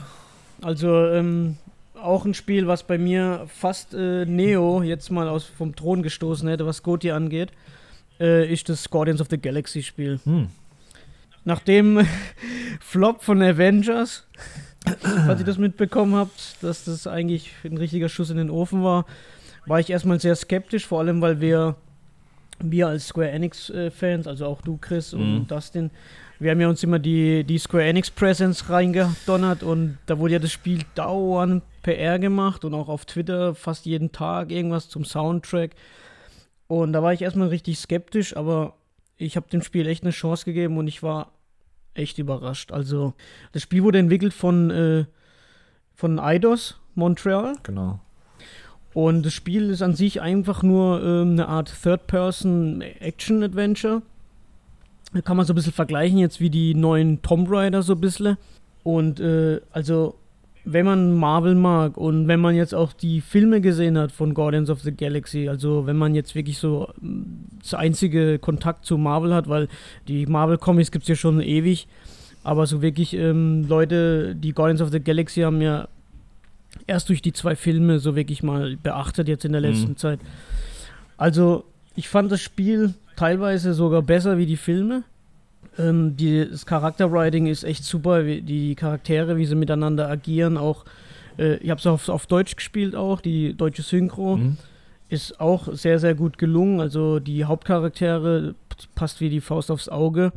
Und ähm, das Spiel an sich, das tut so ein bisschen äh, es hat so ein bisschen Open World vorgegaukelt in den Trailern, aber ist es eigentlich gar nicht. Es ist eigentlich sehr linear. Also man, man geht wirklich von äh, Kapitel zu Kapitel. Zwischendurch ist man dann immer auf dem Raumschiff und kann dort mit den Charakteren agieren. Und also die Dialoge sind echt zum Schießen. Also was die für Sprüche lassen. Also ich war wirklich, mir hat so der, bei manchen Stellen echt der Bauch wehgetan vor lauter Lachen. Also so echt gut. Und ähm, was halt, was man halt sagen muss, ist, wenn man sich auf das Spiel einlässt, es hat halt nichts mit den Filmen zu tun, es, hat, es basiert halt nur auf den Charakteren, aber es hat eine komplett eigene Story. Mhm. Greift auch viel, viele Lore-Sachen von den Comics auf und der Soundtrack ist, die haben halt auf jeden Fall so einen eigenen Soundtrack produziert. Äh, Gibt es halt die Band Star-Lord. Mhm. Und nach der Band hat sich halt eben Peter Quill, also der Star-Lord, eben benannt. Und die haben da extra für das Spiel auch so eine Art heavy, fiktive Heavy-Metal-Band gegründet. Und äh, das ist halt seine absolute Lieblingsband, deswegen er, hat er sich halt so benannt. Und die haben halt wirklich, auch wie bei Neo, The World Ends With You, haben sie auch extra für das Spiel einen eigenen Soundtrack gemacht mit dieser Band, mit dieser Band Starlord. Und wer auf Rock und Metal steht, der, der kann sich das Album äh, wirklich komplett anhören. Kann man auch in dem Spiel selber das Album halt anhören. Und zusätzlich haben sie halt noch, ähm, wie bei dem Film, halt so typische 80er, 90er Lieder halt eingebaut, wo du dann im Raumschiff eben anhören kannst. Äh, Gameplay-mäßig, wie gesagt, äh, ganz Action-Adventure. Ähm, rennst halt rum, spielst halt immer nur den Peter Quill und kannst halt per Tastendruck eben so die anderen Guardians halt befehlen. Äh, die bekommen dann auch so entsprechende Fähigkeiten, weil du bekommst halt so äh, äh, Erfahrungspunkte, du kannst so Materialien sammeln und kannst dann deine Waffe upgraden und deine Rüstung und Vitalität und so weiter. Und man merkt, die haben sich halt ein bisschen von diesem Tomb Raider, was den Schwierigkeitsgrad angeht, ähm, beeinflusst beeinflussen lassen, weil du kannst den Schwierigkeitsgrad individuell einstellen. Du kannst einstellen, wie viel Schaden du einstecken mhm. willst, du kannst einstellen, wie viel Schaden du austeilen kannst. So kann sich halt jeder dementsprechend seinen eigenen Schwierigkeitsgrad zusammenbasteln. Und also viele haben jetzt das Gameplay, was ich so gelesen habe von anderen Leuten, haben das Gameplay eben bemängelt, weil mhm. das halt nichts Neues ist. Aber das Spiel lebt einfach von seinen Dialogen, es lebt von vom Soundtrack, von, von den Charakteren. Und da ist das Gameplay eigentlich wirklich nur Nebensache. Mhm. Also ich kann es empfehlen, das war jetzt, glaube ich, auch äh, ziemlich schnell im Sale. Ja, überall, ja. Es hat natürlich auch seine technischen äh, Schwächen. Ähm, also ich habe es auf der PS5 gespielt, läuft eigentlich recht flüssig. Nur bei den Dialogen kann es halt manchmal sein, dass halt die Lippensynchronität halt total daneben ist. Also kann sein, der bewegt den Mund, aber äh, der deutsche Sprecher ist halt nicht zu hören. Also da könnte man noch arbeiten. Okay, ja. Gegen Ende habe ich das Gefühl gehabt, dass es eine Szene nach der anderen kam. So, hat sich so ein bisschen gerusht angefühlt. Aber von mir klare Kaufempfehlung. Also wenn ihr es irgendwo, wenn ihr wirklich nicht den Vollpreis dafür zahlen wollt, wartet auf einen Sale, aber solltet ihr auf jeden Fall, wenn ihr auf so Action-Adventure steht, wenn ihr, wie gesagt, so ein bisschen Marvel-Fan seid, äh, kann ich es äh, auf jeden Fall empfehlen. Also das ist für mich jetzt wirklich, wäre auch so ein Goti-Kandidat gewesen, aber Neo hat mir da halt um eben durch dieses JRPG-mäßige eben einen Tick halt besser gefallen, ja. Ja, ist echt lustig, weil äh, zur Square Enix-Präsentation bei der E3 waren alle noch so richtig down bei dem, bei dem Game, weil es eben so viel Zeit eingenommen hat in der Präsentation und keiner fand es so richtig gut aussehend. Alle fanden so ein bisschen, mm, meh. Also im Nachhinein hat sich das echt so als ein bisschen schon fast Überraschungstitel entpuppt, was eigentlich fast lustig ist, ein bisschen, weil es eigentlich von Eidos Montreal kommt, die gute Spiele machen.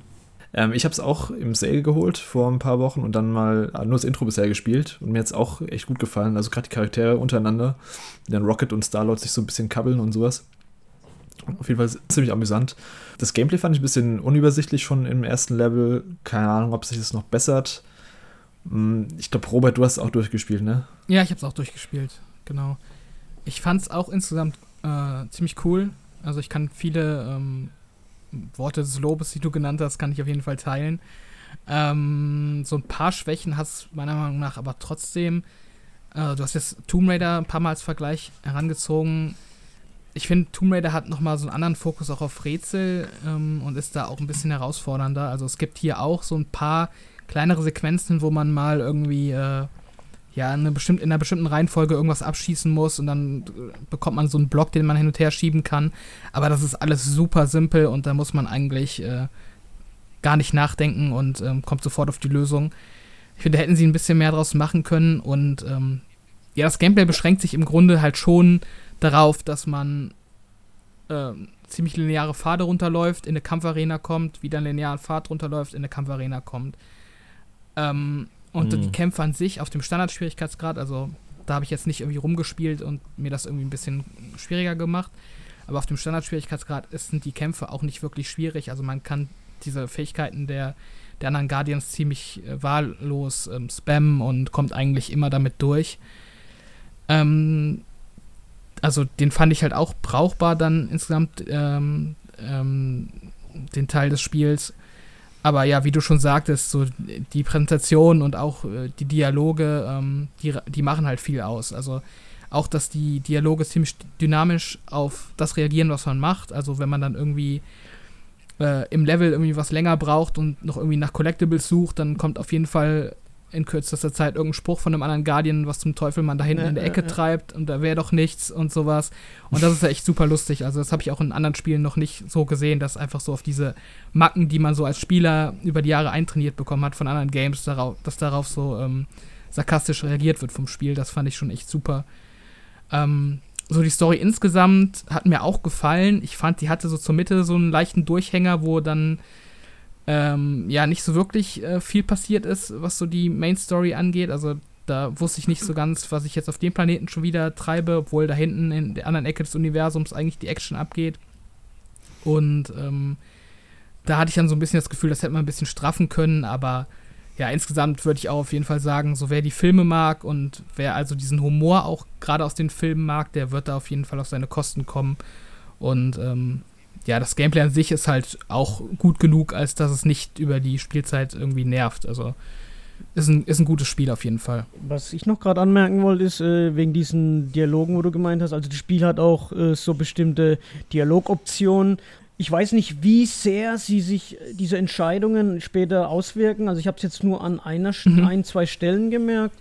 Ähm, aber was ich noch sagen wollte, wie gesagt, das Spiel, äh, die, die labern ja manchmal wirklich einen Scheißdreck am laufenden Band, aber man lacht halt. Aber an den Stellen, wo das ernst sein soll, da, da fällt es wirklich aus dem Rahmen und dann bleibt es auch ernst, weil es gibt ein paar Dialogoptionen mhm. mit, mit Drax an einer bestimmten Stelle. Ich weiß jetzt nicht, ob die optional ist, also der Dustin hat es auch gespielt, der, mit dem hatte ich es auch davon und äh, diese, dieser Dialog, da, da merkt man, da ist es wirklich ernst und da wird dann nicht ein blöder Spruch äh, mittendrin rausgelassen, sondern es bleibt dann auch an dieser Stelle halt auch ernst. Später wird es natürlich wieder aufgelockert durch irgendwelche Sprüche. Und das hat mir halt auch sehr, sehr gut gefallen, dass es, wie gesagt, ähm, obwohl es viel Quatschgelaber ist, hat es auch so Stellen, die eher ernst sind und gibt auch noch ein, zwei, drei Szenen, wo richtig stark sind, auch was man, was die mit einem selber machen. Gibt's, möchte jetzt aber wirklich nicht spoilern, weil das ist so eine Szene, die sollte halt wirklich jeder für sich erleben. Und äh, ja, also was wirklich, was man wirklich gedacht hat nach dem Avengers und nach diesen ganzen Trailern, hat man echt Sorge gehabt, oh je, das wird wieder genauso ein Flop. Aber nee, es ist echt ein sehr gutes Spiel geworden. Also echt Respekt muss man echt sagen. Ja, auf jeden Fall viel besser als Avengers. Ich hoffe auch, dass es ein Sequel geben wird irgendwann. Ich hätte äh, eine Frage dazu, weil äh, du, Miguel, ja gerade sagtest, mehrfach das äh, mit Tomb Raider verglichen hast. Also ich nehme an, mit den letzten drei Tomb Raider-Spielen, an denen Eidos Montreal ja auch beteiligt war. Die spiele ich jetzt derzeit. Also ich habe die ersten zwei jetzt durch und der dritte steht jetzt demnächst an. Und die gefallen mir tatsächlich sehr gut. Allerdings ähm, würde es mich jetzt doch wundern oder ich würde es gern wissen, ob es tatsächlich so ist, äh, wenn dieses, wenn das Gameplay wirklich vergleichbar wäre. Denn also Tomb Raider hat ja im Grunde drei verschiedene Gameplay-Mechaniken, die ähm, am Anfang nicht ganz gleichberechtigt waren im ersten Teil, aber im zweiten Teil ziemlich gleichberechtigt waren. Nach meinem Kenntnisstand im dritten sogar noch mehr in meine Präferenzrichtung sich bewegt haben. Und zwar das Shooter-Gameplay, das im ersten Teil noch etwas dominant war die Rätsel und äh, vor allem auch das Platforming. Also bei äh, beim zweiten Teil wurde das Platforming ja schon deutlich erweitert, auch durch die, äh, durch die ähm, Greifhaken. Und meines Wissens sind sowohl Rätsel als auch Platforming im dritten Teil nochmal deutlich prominenter. Und äh, ist das bei Guardians of the Galaxy wirklich so, dass, äh, dass dort Rätsel und Platforming eine entscheidende Rolle spielen?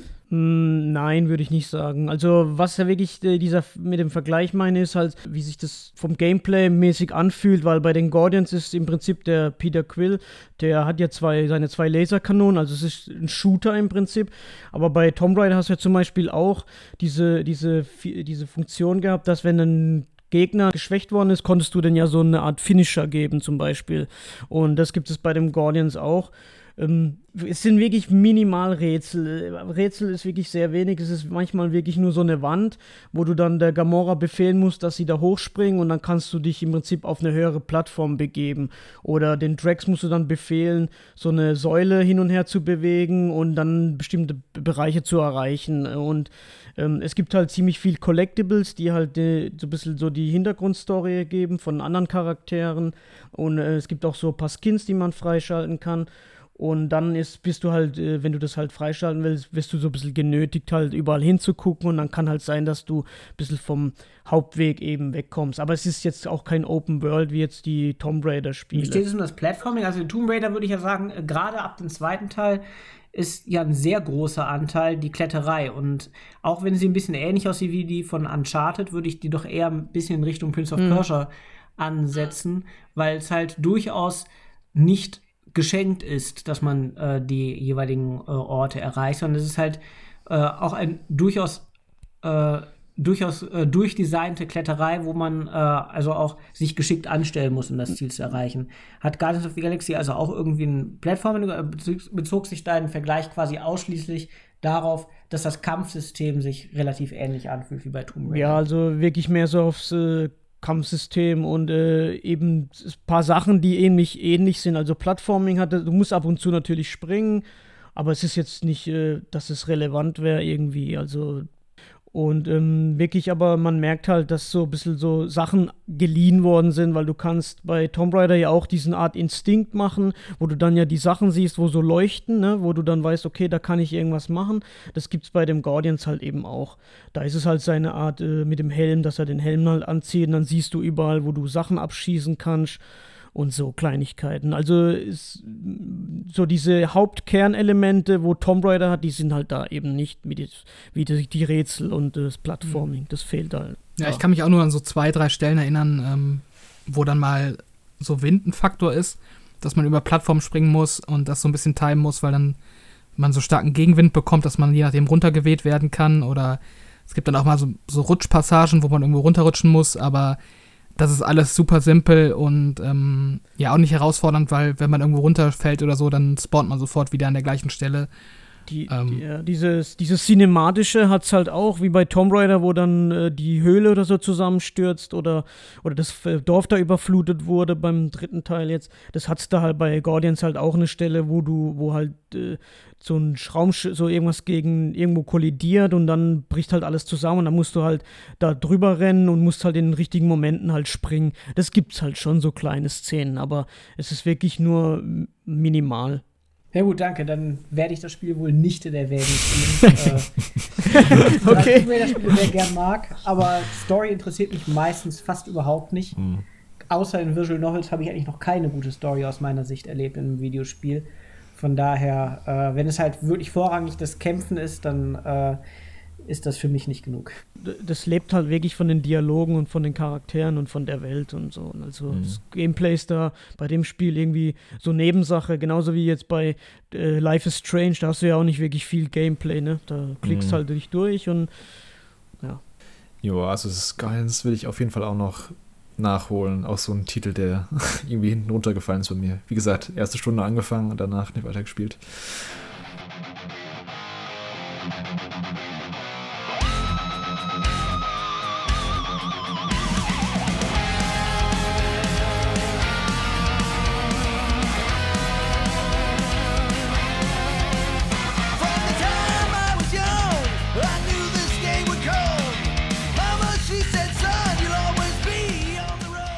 Sebastian, was hast du noch mitgebracht?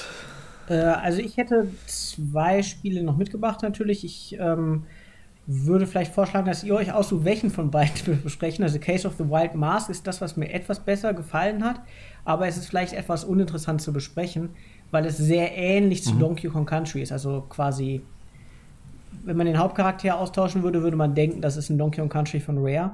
Und das andere ist äh, Super, Super Sami Roll. Das ist äh, ein äh, ja, ein 3D-Jump'n'Run, äh, in dem äh, man äh, das so ein bisschen Monkey Ball-Elemente äh, mit vereint. Okay, dann würde ich sagen, sag ein paar Sätze zu Super Sami Roll. Roll. Richtig so?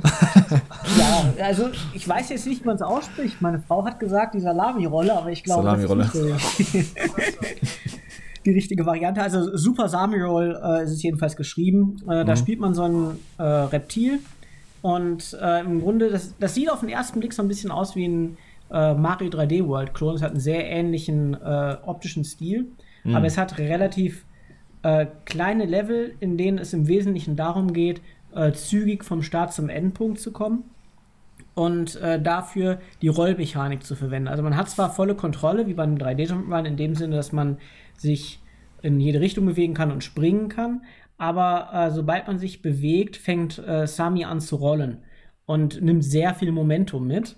Und äh, darum muss man äh, relativ äh, gut aufpassen, wenn man sich also in eine Richtung bewegt, dass man auch vor, vorweg plant, äh, wie man die Sprünge jetzt macht, dass man mit dem Momentum auch den entsprechenden Zielort erreicht und dann nicht auf der anderen Seite wieder herunterkippt. Und Super Samuel hat mir ähm, erstaunlich gut gefallen. Also es hat ziemlich gutes Leveldesign mhm. und äh, die Mechanik ähm, ist äh, ungewöhnlich und trotzdem äh, ziemlich eingängig, was, glaube ich, bei Indie-Spielen gar nicht so häufig zusammenkommt. Also gerade bei solchen Indie-Spielen, die von nur einem einzigen Entwickler gemacht wurden, wie Super Samurai, einem, äh, finde ich das ziemlich beeindruckend, wenn äh, eine Spielmechanik äh, gemacht wird, die, die deutlich abweicht von dem, was man im Genre normalerweise spielt, die aber trotzdem ähm, ja, die also trotzdem sehr eingängig ist und äh, relativ schnell ziemlich intuitiv wird. Also wenn man 3D-Jump'n'Runs mag, kann ich das sehr empfehlen. Also vergleichbar mit Mario 3D World, hast du gemeint? Von der Ansicht her. Optisch ist, optisch ist es mit Mario 3D World vergleichbar und auch die mhm. Größe der Level, die ist wahrscheinlich sogar noch ein bisschen kleiner als bei Mario 3D World.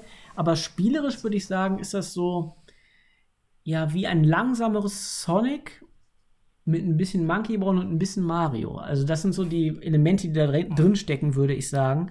Aber es ist schon, es ist schon sehr eigenständig. Also es ist jetzt nicht so, dass man das spielt und sich sagt, ach ja klar, das ist ja wie Sonic oder das ist wie Mario oder das ist wie Monkey Ball, sondern es hat halt von all diesen dreien äh, Elemente von Mario sehr stark die optischen Anlehnungen und auch so ein bisschen wie die Leveldesigns sind.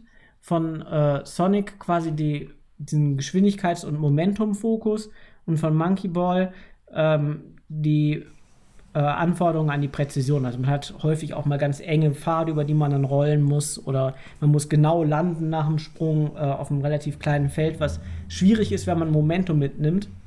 Ähm, von daher ist es eine Kombination im Grunde genommen, würde ich sagen, von Elementen dieser drei Spiele, aber auf eine äh, sehr eigenständige Art und Weise kombiniert. Nice. Ja, ist ja schon fast so ein kleiner Geheimtipp dann. Ich wollte eigentlich auch noch fragen, ob jemand noch ein paar Geheimtipps hat. Ich glaube, sonst hat hier keiner Super Salami Roll gespielt. Gibt es für alle Plattformen oder nur für Switch oder wo hast du es gespielt? Ich habe es auf Switch gespielt. Ich meine mich entsinnen zu können, dass es äh, zwischenzeitlich auch mindestens auf Xbox erschienen ist und in einem Press Release damals stand drin, dass es für alle Konsolen erschiene. Aber zu dem Zeitpunkt erschien es nur für die Switch. Also ich weiß jetzt nicht, ob es mittlerweile vielleicht auch für die PlayStation verfügbar ist. Es sollte aber für äh, äh, für Switch und ähm, Xbox jetzt erhältlich sein. Und wenn es für mhm. PlayStation noch nicht erhältlich ist, dann sicherlich in Kürze. Okay, ja, nice.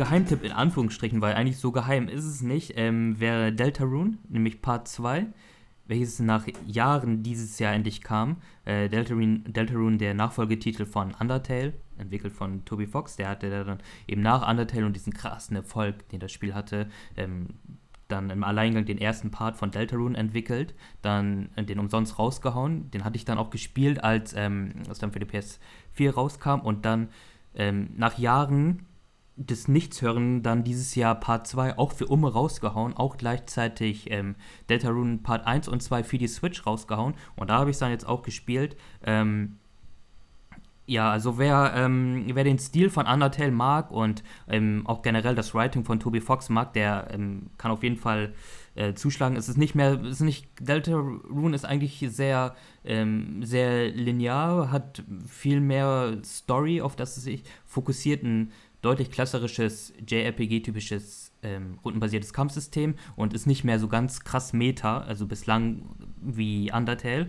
Ähm, ich kann es aber jedem empfehlen, wie gesagt, ihr kriegt es umsonst. Ähm, ähm, es strotzt wieder so vor, vor Wortwitz, also es ist wieder geile Charaktere. Der Mann kann ja eh perfekt komponieren, also die Musik ist auch wieder ähm, super an, am Start und ich weiß, es gibt so einige da draußen, die dann sagen, ja, ich will es noch nicht spielen, ich will es warten, bis es komplett ist, ne? weil Deltarune soll in verschiedenen Kapiteln kommen und das ist auch, wenn man Deltarune dann startet, dann ähm, kannst du auswählen zwischen Chapter 1 und 2 und dann es soll bis 7 gehen, ne? und die sind dann aber ausgekraut. Ach krass, okay. Genau, und ähm, mhm. wie lange das dauern wird, das kann Toby Fox selbst auch nicht sagen. Der ist selbst so momentan auf dem George R. R. Martin-Trip und sagt dann so, immer wenn ihr mich fragt, wann gibt es was Neues zu Deltarune, dann verschiebt sich das um ein Jahr. Ähm, okay. Aber ich würde sagen, echt, ähm, bei Deltarune ist wirklich der Weg ist das Ziel. Also ähm, ich musste auch Part 1 nochmal starten, weil ich bis dahin alles vergessen hatte, aber ähm, es hatte trotzdem eine super Zeit, ähm, um die 5, 6 Stunden oder so äh, kann man damit locker verbringen und ähm, ja, ich würde sagen, checkt's mal aus. Ach, doch so lange, 5 bis 6 Stunden? Hm, ja, tatsächlich. Okay. Also beide Parts jetzt inkludiert. Ach, beide, okay. Alles kostenlos ist gemeint. Genau, beide Teile sind kostenlos, auch dauerhaft. Ähm, den ersten Teil hat er eh rausgehauen ähm, für nichts und den zweiten Teil hat er jetzt gesagt, wegen, wegen Covid und die ganze ähm, Geschichte, dass er das jetzt auch nochmal rausbringt und dann plant er mhm. ähm, so ein paar 3, 4 und 5 so als Set dann gegen, ähm, gegen einen festen Preis zu releasen. Irgendwann. Irgendwann. Okay. nice.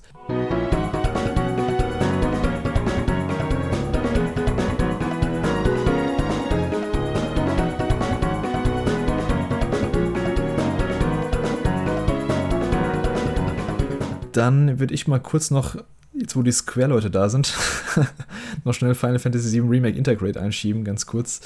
Äh, nur ein paar Sätze, ist eine ziemlich gute Portierung für PS5, endlich in 60 Frames und äh, dazu gibt es einen neuen DLC, der Episode Intermission mit Yuffie, quasi so eine, der ist quasi so eine Brücke zwischen Final Fantasy VII Remake und dem nächsten Teil, wie auch immer er heißen wird, schlägt und ja, der ist so die Wartezeit ein bisschen verkürzt und also ich fand, das war ein schöner kleiner DLC, vielleicht ein bisschen überpreist mit 20 Euro.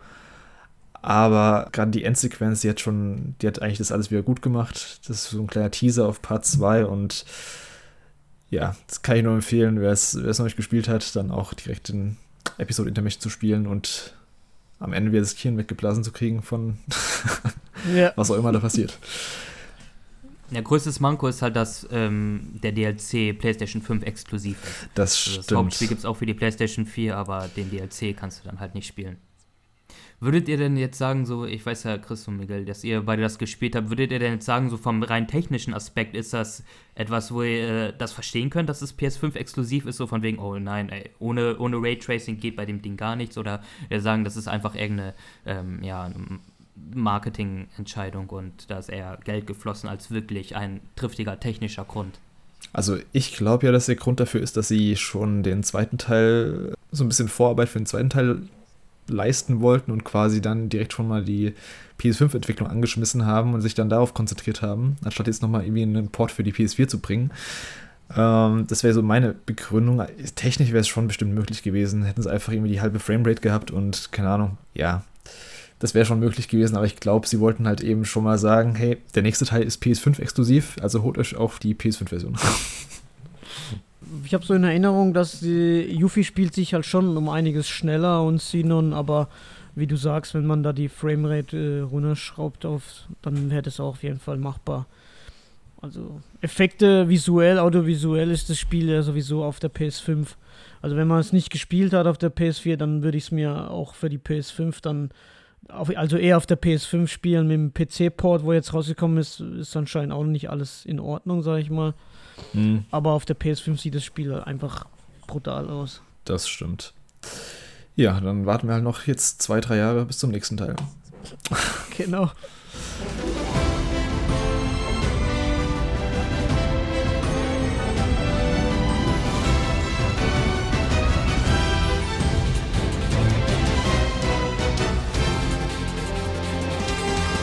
So, dann, jetzt haben wir ja so viel über unsere Highlights gesprochen. Gibt es denn irgendeine Enttäuschung, die ihr hattet? Sebastian, hattest du irgendeine Enttäuschung dieses Jahr?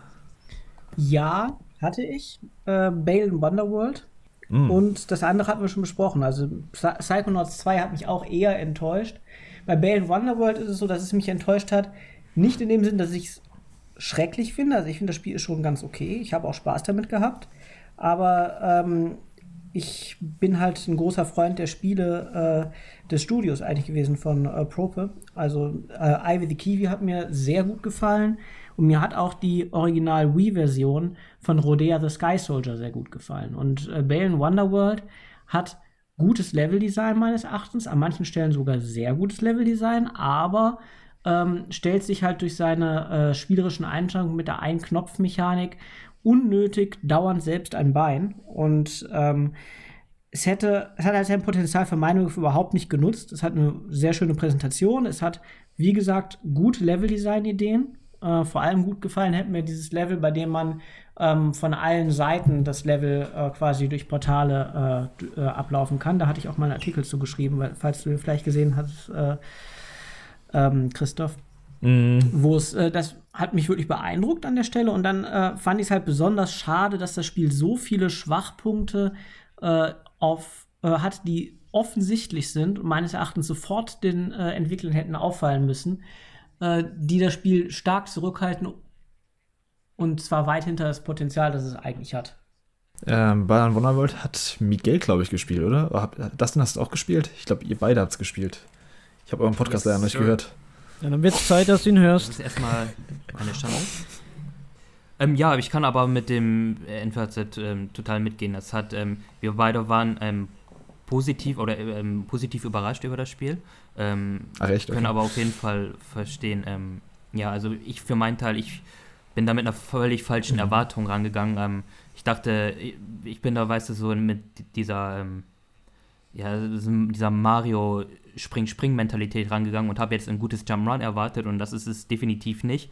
Und ähm, ich habe dann meinen Spaß daraus mehr gezogen, ähm, aus dem Knobelaspekt dann eben einen Weg zu finden, okay, wie setze ich dann die Kostüme ein am besten und um im ähm, Level eben die verschiedenen Balan-Statuen zu finden. Und das habe ich dann mehr so wie so ein Rätselparcours gesehen und dann tatsächlich meinen Spaß daraus bezogen. Ich kann aber die Kritik daran verstehen und das hat. Äh, das Spiel ist nicht schlecht, aber stellt sich gerne mal unnötig selber im Weg. Es ist einfach zur falschen Zeit rausgekommen. Also wenn man das vergleicht mit jetzt wirklich, so wie es vermarktet worden ist, mit Jump'n'Run, ist es halt wirklich nicht, sondern es ist wirklich so eine Art Rätselspiel.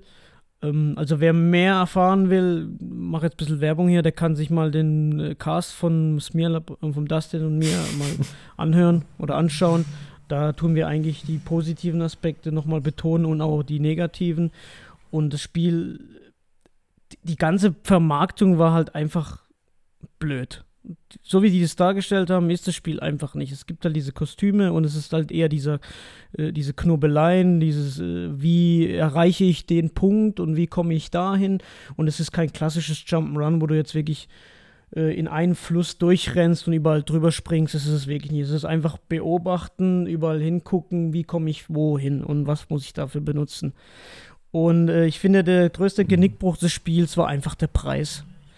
Das Spiel wurde ja zum Release, glaube ich, für Vollpreis. Äh, ähm, gab es eben zum Vollpreis, ich weiß nicht, was es ja, gekostet hat. Ich glaube, es waren sogar 60 Euro. Ja, 60, 70 Euro sogar. Mhm. Und äh, nee, das ist das Spiel einfach nicht wert.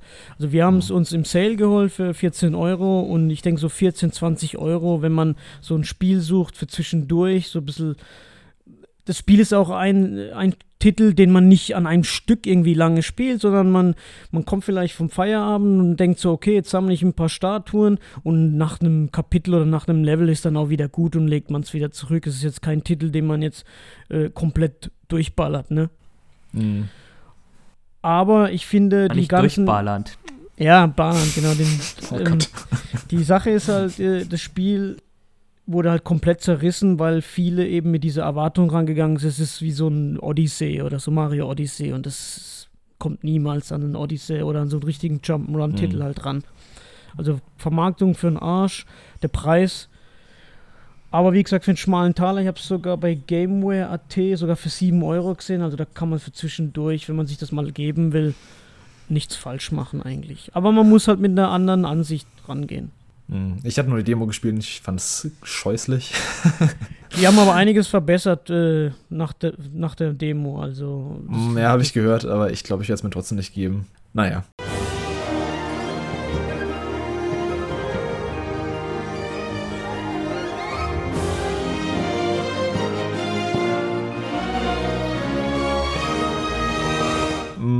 Hat sonst noch jemand für euch eine Enttäuschung des Jahres? Dustin oder Miguel? Ähm, nicht wirklich eine Enttäuschung, weil es ein, kein schlechtes Spiel an sich ist, aber das ist einfach ein Weg, den äh, die Spielereihe macht, die nicht mehr so meins ist. Und zwar, ähm, wir sind ja eh hier so die Repräsentanten von Nischenshit. Ähm, bei mir wäre das East 9, Monstrum Nox. Mm, okay. Ähm, genau, die East-Reihe ist eine, eine, eine, Videospielreihe, die es schon jahrelang gibt, entwickelt von Falcom, auch ein uralter Spieleentwickler, die seit den 80ern entwickelt, vorher erst ähm, überwiegend für japanische PCs und dann sind sie eben mit diesen ihren zwei großen Serien dann auch auf die Konsolen und ähm, Handhelds rübergeschwappt, nämlich einmal mit der äh, Legend of Heroes Serie und mit der East-Serie. Und diese beiden Serien standen eigentlich immer so im perfekten Kontrast. Du hast die Legend of Heroes Reihe mit ihren mit ganzen ähm, Spielen, Tales of ähm, Cold Steel und etc. Ähm, Trails of Cold Steel, ähm, mhm. was halt so diese Ur-JRPGs waren mit, mit zig Stunden Spielzeit, ausufernden Dialogen, sau vielen Charakteren, einer durchgehenden Story und rundenbasierten Kämpfen. Und dagegen hast du halt immer die etwas kürzeren und knackigeren Spiele mit ihrem äh, höheren Fokus auf ähm, Action und schnellen Gameplay. Und ähm, jetzt, ist klar, es hat eine Story, aber jetzt auch nicht so diesen großen Fokus. Und seit ähm, dem achten Teil der Reihe ähm, hat dieser haben die Dialoge deutlich mehr, ähm, ja, einen deutlich höheren Stellenwert in, in den ganzen. Und ähm, das soll, ich habe den Teil, den achten Teil nicht so weit gespielt, aber da soll es ganz gut geklappt haben. Beim neunten Teil jetzt muss ich sagen, ähm, es wurde der Laber-Content und dementsprechend auch die Spielzeit erhöht, aber die Story wurde nicht besser. Und ähm, ich finde, das Spiel hat zu viele Filler-Dialoge. Einfach um. Es wird was gesagt, aber es wird auch nichts gesagt. Und ähm, ich hatte mal ein Video auch dazu gemacht, dass das Spiel einen sehr geilen Flow aufbauen kann. Es ist äh, ja relativ minimalistisch in seiner grafischen Qualität, jetzt mm. bezogen auf äh, eine PlayStation 4, aber ähm, trotzdem bist du dann in Dungeons unterwegs, hast äh, diese typische Falcon Rockmucke mit Violinen und dann, und das treibt dich alles in die Höhe und mit 60 Frames und dann hast du eben ähm, ein schnelles Action-Gameplay, wo du dann auch, ähm, wenn du jetzt einen perfekten Block machen kannst, ähm, dann auch so eine Art, wie bei Bayonetta, so eine Zeitlupe aktivieren kannst, etc. Und ähm, da glänzt das Spiel, aber das wird immer viel zu sehr unterbrochen mit ähm, einfach Dialogen und dann labern die auf einmal und dann hast du eine Hubwelt mit einem ganzen Nebenquest und so und mhm. das ist eben eine Reihe, das hätte diese ganzen Dialoge nicht gebraucht, weil ähm, sie treiben den Plot nicht voran. Und ähm, ja, das ist dann dementsprechend meine Enttäuschung. Also halt, halt, eben dieser Weg, den die Reihe geht. Und mein, ande, mein anderer Flop wäre in dem Sinne die Ninja Gaiden Master Collection. Ah, stimmt, die kann man auch raus. Äh, genau, einfach im Grunde Teil 1 und 2 kann man sich immer noch geben. Ein klasse Spiele. Ähm, Teil 3 ist halt auch mit dabei. Und ähm, ja, die Collection geht klar, man, weil man irgendwie kaum eine bessere Alternative hat. Allerdings, die Serie war jetzt irgendwie so um die zehn Jahre plus abstinent. Und dann holen sie eben eine Collection raus, die irgendwie outgesourced wurde, wo man die zensierten Sigma-Versionen ähm, als Vorlage für den ersten und zweiten Teil benutzt hatte und ähm, diese dann auch noch auf der auf dem Port der PlayStation Vita basieren, also quasi mm. die technisch ähm, unsauberste, in Anführungsstrichen, Version, die man eben nehmen kann. Und wenn du eine Collection hast, wo du, ähm, wo bei dir, halt, wo du Ninja Gaiden 1, 2 und 3 hast und Ninja Gaiden, Ninja Gaiden 3 ähm, rein inhaltlich und vom technischen Aspekt das Highlight ist, dann, ey, dann hast du irgendwas falsch gemacht. Ja, das habe ich gehört, dass die, dass die Auswahl der Version nicht so geil gewesen sein soll, auf jeden Fall.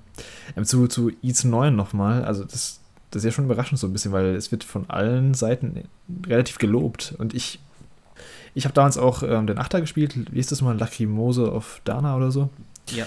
Genau. Ähm, da konnte ich den Hype auch nicht so ganz verstehen. Also ich fand das Gameplay schon cool, aber ich fand die Story halt ein bisschen arg belanglos und die, die haben echt viel geredet, viel belangloses Zeug geredet. Ich weiß nicht, wie es dir da ging, aber viele fanden den achten Teil ja richtig gut und ich, ich war so, ja, war, war halt, also hat Spaß gemacht zu spielen, aber ich fand den jetzt nicht so den Übertitel. Nee, ähm, was der achte Teil besser macht als der neunte für mich jetzt ist halt, ähm, ich finde das Setting spannender im achten Teil mit dieser ah, ja. ähm, mhm. Insel, wo du dann da gestrandet bist und dich dann da, ähm, da, da, da rum, rum, ja, mhm. da rumeiern musst. Ähm, fand ich spannender als jetzt diese gotische Stadt, die du jetzt im neunten Teil hast und die können sich dann alle so Power Rangers mäßig auch verwandeln und ja, ähm, ja, ich weiß ja auch nicht. Also ähm, die Is-Reihe mochte ich halt immer, weil sie eigentlich immer relativ knackiges 15 bis 20 Stunden Gameplay bot, mit ein bisschen Story, die ihre Twists und Turns hatte und immer alles cool waren, aber eben, wie du gesagt hast, ähm, es wird einfach zu viel geredet und aber es wird zu viel geredet ohne Inhalt. Mhm. Ja, genau, das, das hatte ich im achten Teil. Ich habe nur den achten gespielt, deswegen, ähm, ja. Ähm, Miguel, hast du noch irgendeine Enttäuschung? Also generell jetzt spielemäßig Enttäuschung habe ich eher selten, weil also Balan Wonderworld war für mich jetzt keine Enttäuschung. Was mich ein bisschen von den News oder Ankündigungen ein bisschen angekotzt hat, war die Final Fantasy Pixel Remasters. Mhm. Weil ich wünsche mir schon seit Jahren, also ich, man merkt, ich bin halt absoluter Square Enix Fanboy und ähm, ich wünsche mir schon seit Jahren eine Collection von Teil 1 bis 6, dass man die halt mal auf moderne Konsolen portet, weil ich habe einfach nicht mehr die Lust, irgendwie auf Emulatoren oder meine alten Konsolen rauszukramen. Mhm. Und ähm, als es angekündigt wurde in der Square Enix Presence, da bin ich erstmal voll ausgerastet, weil ich es einfach geil fand. Und als dann angekündigt wurde, dass es nur für Mobile und Steam rauskommt, dann äh, hat es mich gleich wieder auf den Teppich geholt und finde es halt manchmal echt schade. Und generell bin ich eh so ein, so ein Feind von Mobile-Spielen, weil für mich mir das einfach gar nichts gibt. Äh, genauso wie das äh, Final Fantasy VII First Soldier. Mhm. Und für mich war das halt einfach ein Schlag in die Fresse, weil man wünscht sich das und die Leute wollen es auch. Wenn man so die Social Media Kanäle verfolgt oder irgendwelche Foren, dann wird schon lang nach einer Collection verlangt von 1 bis 6. Äh, egal ob es jetzt, also Multiplattform wäre eigentlich am besten gewesen, aber ja. Ja, es war eine super seltsame Ankündigung. Und ich verstehe auch nicht, wieso sie nicht direkt für Konsolen angekündigt haben, weil ich bin mir sicher, es kommt noch für Konsolen nächstes Jahr irgendwann oder übernächstes Jahr, vielleicht als, als Komplettpaket dann, wenn als der sechste Bundle, Teil auch ja, draußen ja. ist. Der kommt ja im Februar jetzt, wird auch verschoben. Was ich auch skurril finde, aber okay. so ein leicht aufgewertetes äh, Pixel Remaster davon. Ja, kann ich nachvollziehen. Ähm, jetzt hast du ja schon angesprochen, News oder Momente des Jahres. Habt ihr Momente oder, also es können Spielmomente sein, in-game oder auch einfach News, die, die, es dieses Jahr gab, die ihr richtig richtig gut fandet. Ähm, Dustin, fang du mal an. Hast du irgendwas, was, du, was, dir, was dir in den Kopf kommt? Nur im negativen Sinne tatsächlich. Ich weiß nicht, ob ich mittlerweile schon so, äh, so weit bin, dass ich irgendwie nichts Positives an mich ranlassen kann, aber ich, im Grunde gab es jetzt nicht so diese Hype-News für mich persönlich. Mhm. Ähm, ja, also wenn, ich will das fast jetzt aber gar nicht aufmachen, weil da, ja, es ist eigentlich schon wieder ein eigener eigene Episode wert, aber ähm, ich fand besonders, oder ich finde, weil das ist ja eigentlich Thema aktueller denn je, so auch im Gaming-Bereich, so dass so drei große Buchstaben irgendwie alles dominieren und das ist NFT. Mm. das ist irgendwie, äh, ich weiß auch nicht, das ist eine Entwicklung, die, die nimmt ja jetzt erst Form an und in welcher Form, das, ja, das muss man dann mal gucken. Ja, bin ich auch mal gespannt. Ich glaube, das ist schon viel mehr, ja, so so ein kleiner Hype momentan, auf den sich viele Leute stürzen, aber ich glaube, das wird nicht so die Masse erreichen, die sich viele vorstellen. Ich glaube schon, dass es erfolgreich in der Nische bleiben wird, aber ich glaube nicht, dass die NFTs jetzt äh, im Massenmarkt irgendwann erobern werden. Mal schauen. Ähm, Miguel, hast du eine Enttäuschung? Äh, nicht eine Enttäuschung. Hast du irgendeinen Spielmoment oder eine News des Jahres, die du toll fandest? Also ich finde, die letzten Jahre allgemein, was so Ankündigungen angeht, fand ich, war jetzt nichts, wo ich mir gedacht habe, ey, das brauche ich oder ähm, das, wo ich richtig Hype hatte, war schon länger. Also es gibt natürlich Titel, auf die ich mich freue nächstes Jahr. Ähm, ich hätte mir gewünscht, dass man vielleicht noch was zu Final Fantasy 16 dieses Jahr gesehen hätte, aber mhm. hat sich leider nicht ergeben. Da gab es ja jetzt auch News, dass nächstes Jahr wahrscheinlich dann auch zum 35. Jubiläum werden die bestimmt irgendwas raushauen. Ja, immerhin ein Update gab es, genau. Ja, aber so wirklich jetzt, nee, ich denke, ich weiß nicht, ob es dem Covid, äh, Corona so zu schulden mhm. ist, aber. Sebastian, gab es bei dir einen Spielmoment oder eine News, die dir besonders im Gedächtnis geblieben ist? Ja, ich fand es eigentlich äh, recht erfreulich. Ähm, als Playtonic angekündigt hat, dass äh, sie einen Teilverkauf gemacht haben des Unternehmens, äh, haben sie quasi in einem Nebensatz in der Ankündigung äh, äh, mein momentanes Most Wanted dann angekündigt, nämlich äh, Ukulele 2, also den zweiten mhm. 3D-Teil der Ukulele-Reihe. Und äh, als großer Benjo Kazooie-Fan äh, und äh, als jemand, der auch Ukulele 1 ziemlich gut fand, ist das für mich auf jeden Fall eine, äh, ein Highlight gewesen und eigentlich ein skurriler Moment, dass ich quasi in einer, äh, dass ich erstmal Ankündigung einfach gelesen habe und habe gedacht, ach ja, das interessiert mich überhaupt nicht, ob die einen Teilverkauf äh, gemacht haben an Tencent, mhm. solange die ihr Ding weitermachen können. Äh, und dann habe ich später die News irgendwann gelesen, habe gesehen, dass da unten drin steht, äh, dass sie jetzt äh, Ukulele 2 machen. Das hat mich dann sehr überrascht und äh, ich fand es irgendwie eine ungewöhnliche Form der Ankündigung. weiß man schon ungefähr, wann es rauskommen soll? Zwei Jahre oder nächstes Jahr? Ich weiß, ich weiß gar nicht, wann, wann kam das letzte Spiel raus? 2019, oder?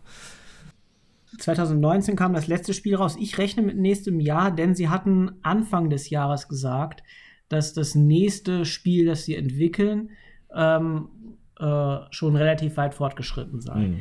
Ähm, ich bin mir jetzt nicht hundertprozentig sicher, dass es nächstes Jahr erscheint, aber das wäre äh, so vergleichbar mit den Entwicklungszeiten von Ukulele 1 und ähm, dem, äh, dem, äh, äh dem Lair, ich weiß gar nicht, wie heißt das korrekt. Egal, also dem, äh, diesem 2D-Teil, der zwischendurch erschienen ist. Ähm, aber äh, angekündigt ist sicher nichts in der Hinsicht. Sie haben aber ja auch gleichzeitig gesagt, dass sie jetzt an mehreren Spielen gleichzeitig arbeiten und äh, das Team deutlich vergrößert haben. Also ich rechne ehrlich gesagt schon damit, dass das nächstes Jahr kommt. Solange jetzt nicht nächstes Jahr ein Mario-Spiel kommen sollte, oder so was sie vielleicht mhm. vorsichtig werden ließe. Wegen Sonic werden sie wahrscheinlich jetzt nicht äh, ein Jahr überspringen. Mal schauen. Banjo Kazooie 3 kommt. Ja, das kommt auch noch. Ja, also wenn Banjo Kazooie 3 käme, was glaube ich äh, eine sehr große Überraschung wäre, auch in Anbetracht dessen, wie schwer sich Microsoft getan hat, überhaupt irgendwas auf der Xbox Series X bisher zu veröffentlichen. Ähm, dann würden sie das wahrscheinlich nicht dagegen äh, laufen lassen. Aber sollte überhaupt ein Banjo-Kazooie 3 kommen, würde ich aller, aller frühestens 2023 damit rechnen. Aber es ist krass, dass sie noch einen ähm, zweiten Teil vom ersten Yooka-Laylee machen und nicht irgendwie einen zweiten Teil von Impossible Lair, weil ich, zumindest der erste Teil ja deutlich ähm, ähm, ja mehr ja, die Meinung gespalten haben. Ja, der zweite Teil kam besser an, oder? Soweit ich weiß, war der erste Teil erfolgreicher. Und hinzu kommt, dass äh, dieses Unternehmen ja quasi entstanden ist, weil äh, die Macher selber äh, die Spielweise von Benjo Kazooie so gern mochten und bei Rare also nicht die Möglichkeit bekommen haben, äh, ihre Ideen für ein drittes Banjo-Spiel umzusetzen. Und äh, daher finde ich das nicht so erstaunlich, weil das halt das Genre ist, für das sie gebrannt haben und äh, für das auch äh, viele Fans gebrannt haben. Also ich, mich hätte es eher überrascht, wenn sie nicht noch mal irgendwann einen zweiten 3D-Jumper äh, mit äh, Yuka und Lady gemacht hätten. Und ich finde es durchaus folgerichtig, dass das jetzt das nächste ist. Das heißt ja nicht, dass sie jetzt nicht auch äh, Dinge, die sie zwischenzeitlich gelernt haben, dann an der Stelle einsetzen. Und es ist ja auch ein Unterschied, ob man jetzt ein Startup ist, wie es jetzt am Anfang war bei Ukulele 1, oder ob man ein etabliertes Studio ist, das auch noch zusätzlich Funding von einem äh, ausländischen Investor hat. Also ich rechne schon damit, dass bei Ukulele 2 auch ähm, einfach ein bisschen mehr äh, Zeit in äh, die Politur des Spiels äh, fließen kann, als es noch bei Ukulele 1 der Fall war. Okay.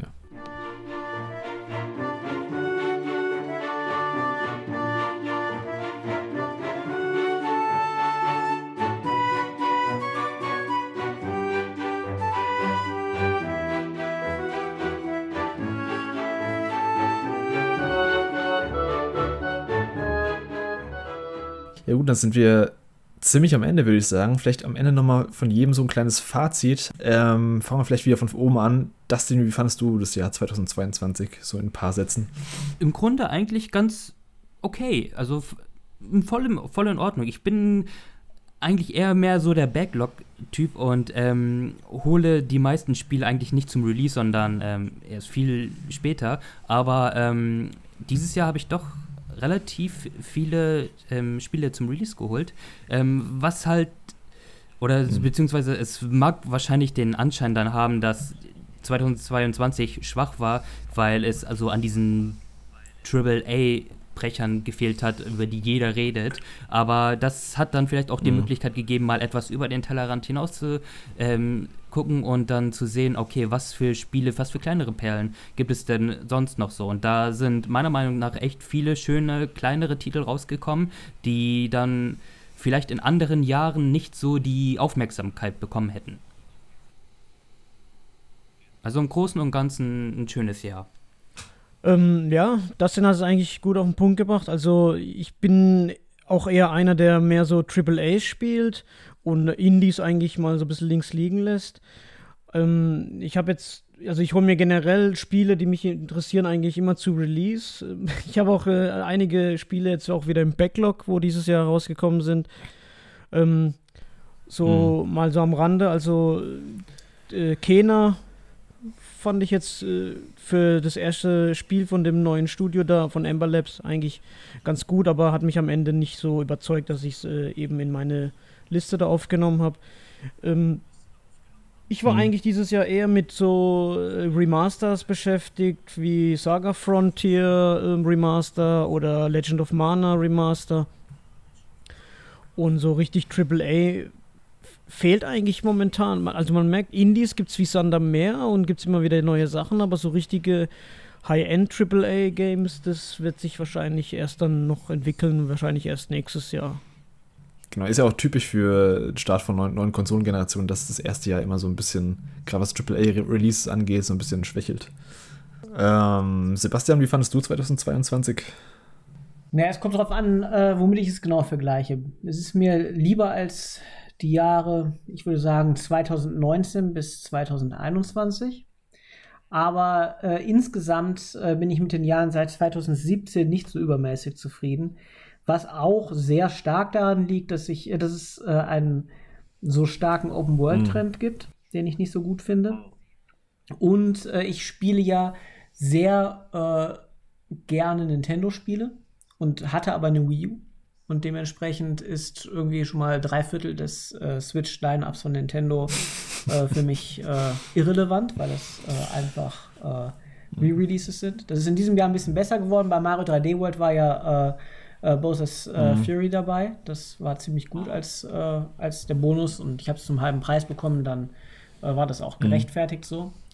Ähm, und es gab dieses Jahr ja auch noch Metroid Dread. Darum war ich dieses Jahr verhältnismäßig zufrieden aber äh, ich war in der Vergangenheit mit äh, deutlich mehr Jahren zufriedener als unzufriedener als mit diesem Jahr. Okay, nice. Damit wären wir am Ende vom ersten Teil des Podcasts angekommen. Vielen Dank an Sebastian, vielen Dank an Miguel und Dustin Danke für eure auch. Zeit. Und damit sagen wir an der Stelle erstmal Tschüss und wir hören uns dann im zweiten Teil unseres Jahresrückblicks mit neuer Besetzung nochmal. Bis dann. Ciao, ciao. Ciao. Das war der erste Teil unseres großen Power-On-Jahresrückblicks. Vielen Dank, wenn ihr bis hierhin zugehört habt. Im zweiten Teil reden wir unter anderem über Resident Evil Village, Returnal, It Takes Two, Forza Horizon 5 und viele weitere Titel. Bis dahin bleibt gesund und wenn ihr up to date bleiben wollt, was den Podcast angeht, folgt uns gerne auf Twitter at PowerOncast oder abonniert uns ganz einfach auf YouTube oder Spotify. Zu finden unter Power On, der Gaming Podcast. Alle Links dazu gibt es natürlich in den Show Notes oder einfach auf poweroncast.de. Nochmal vielen Dank und bis zum nächsten Mal.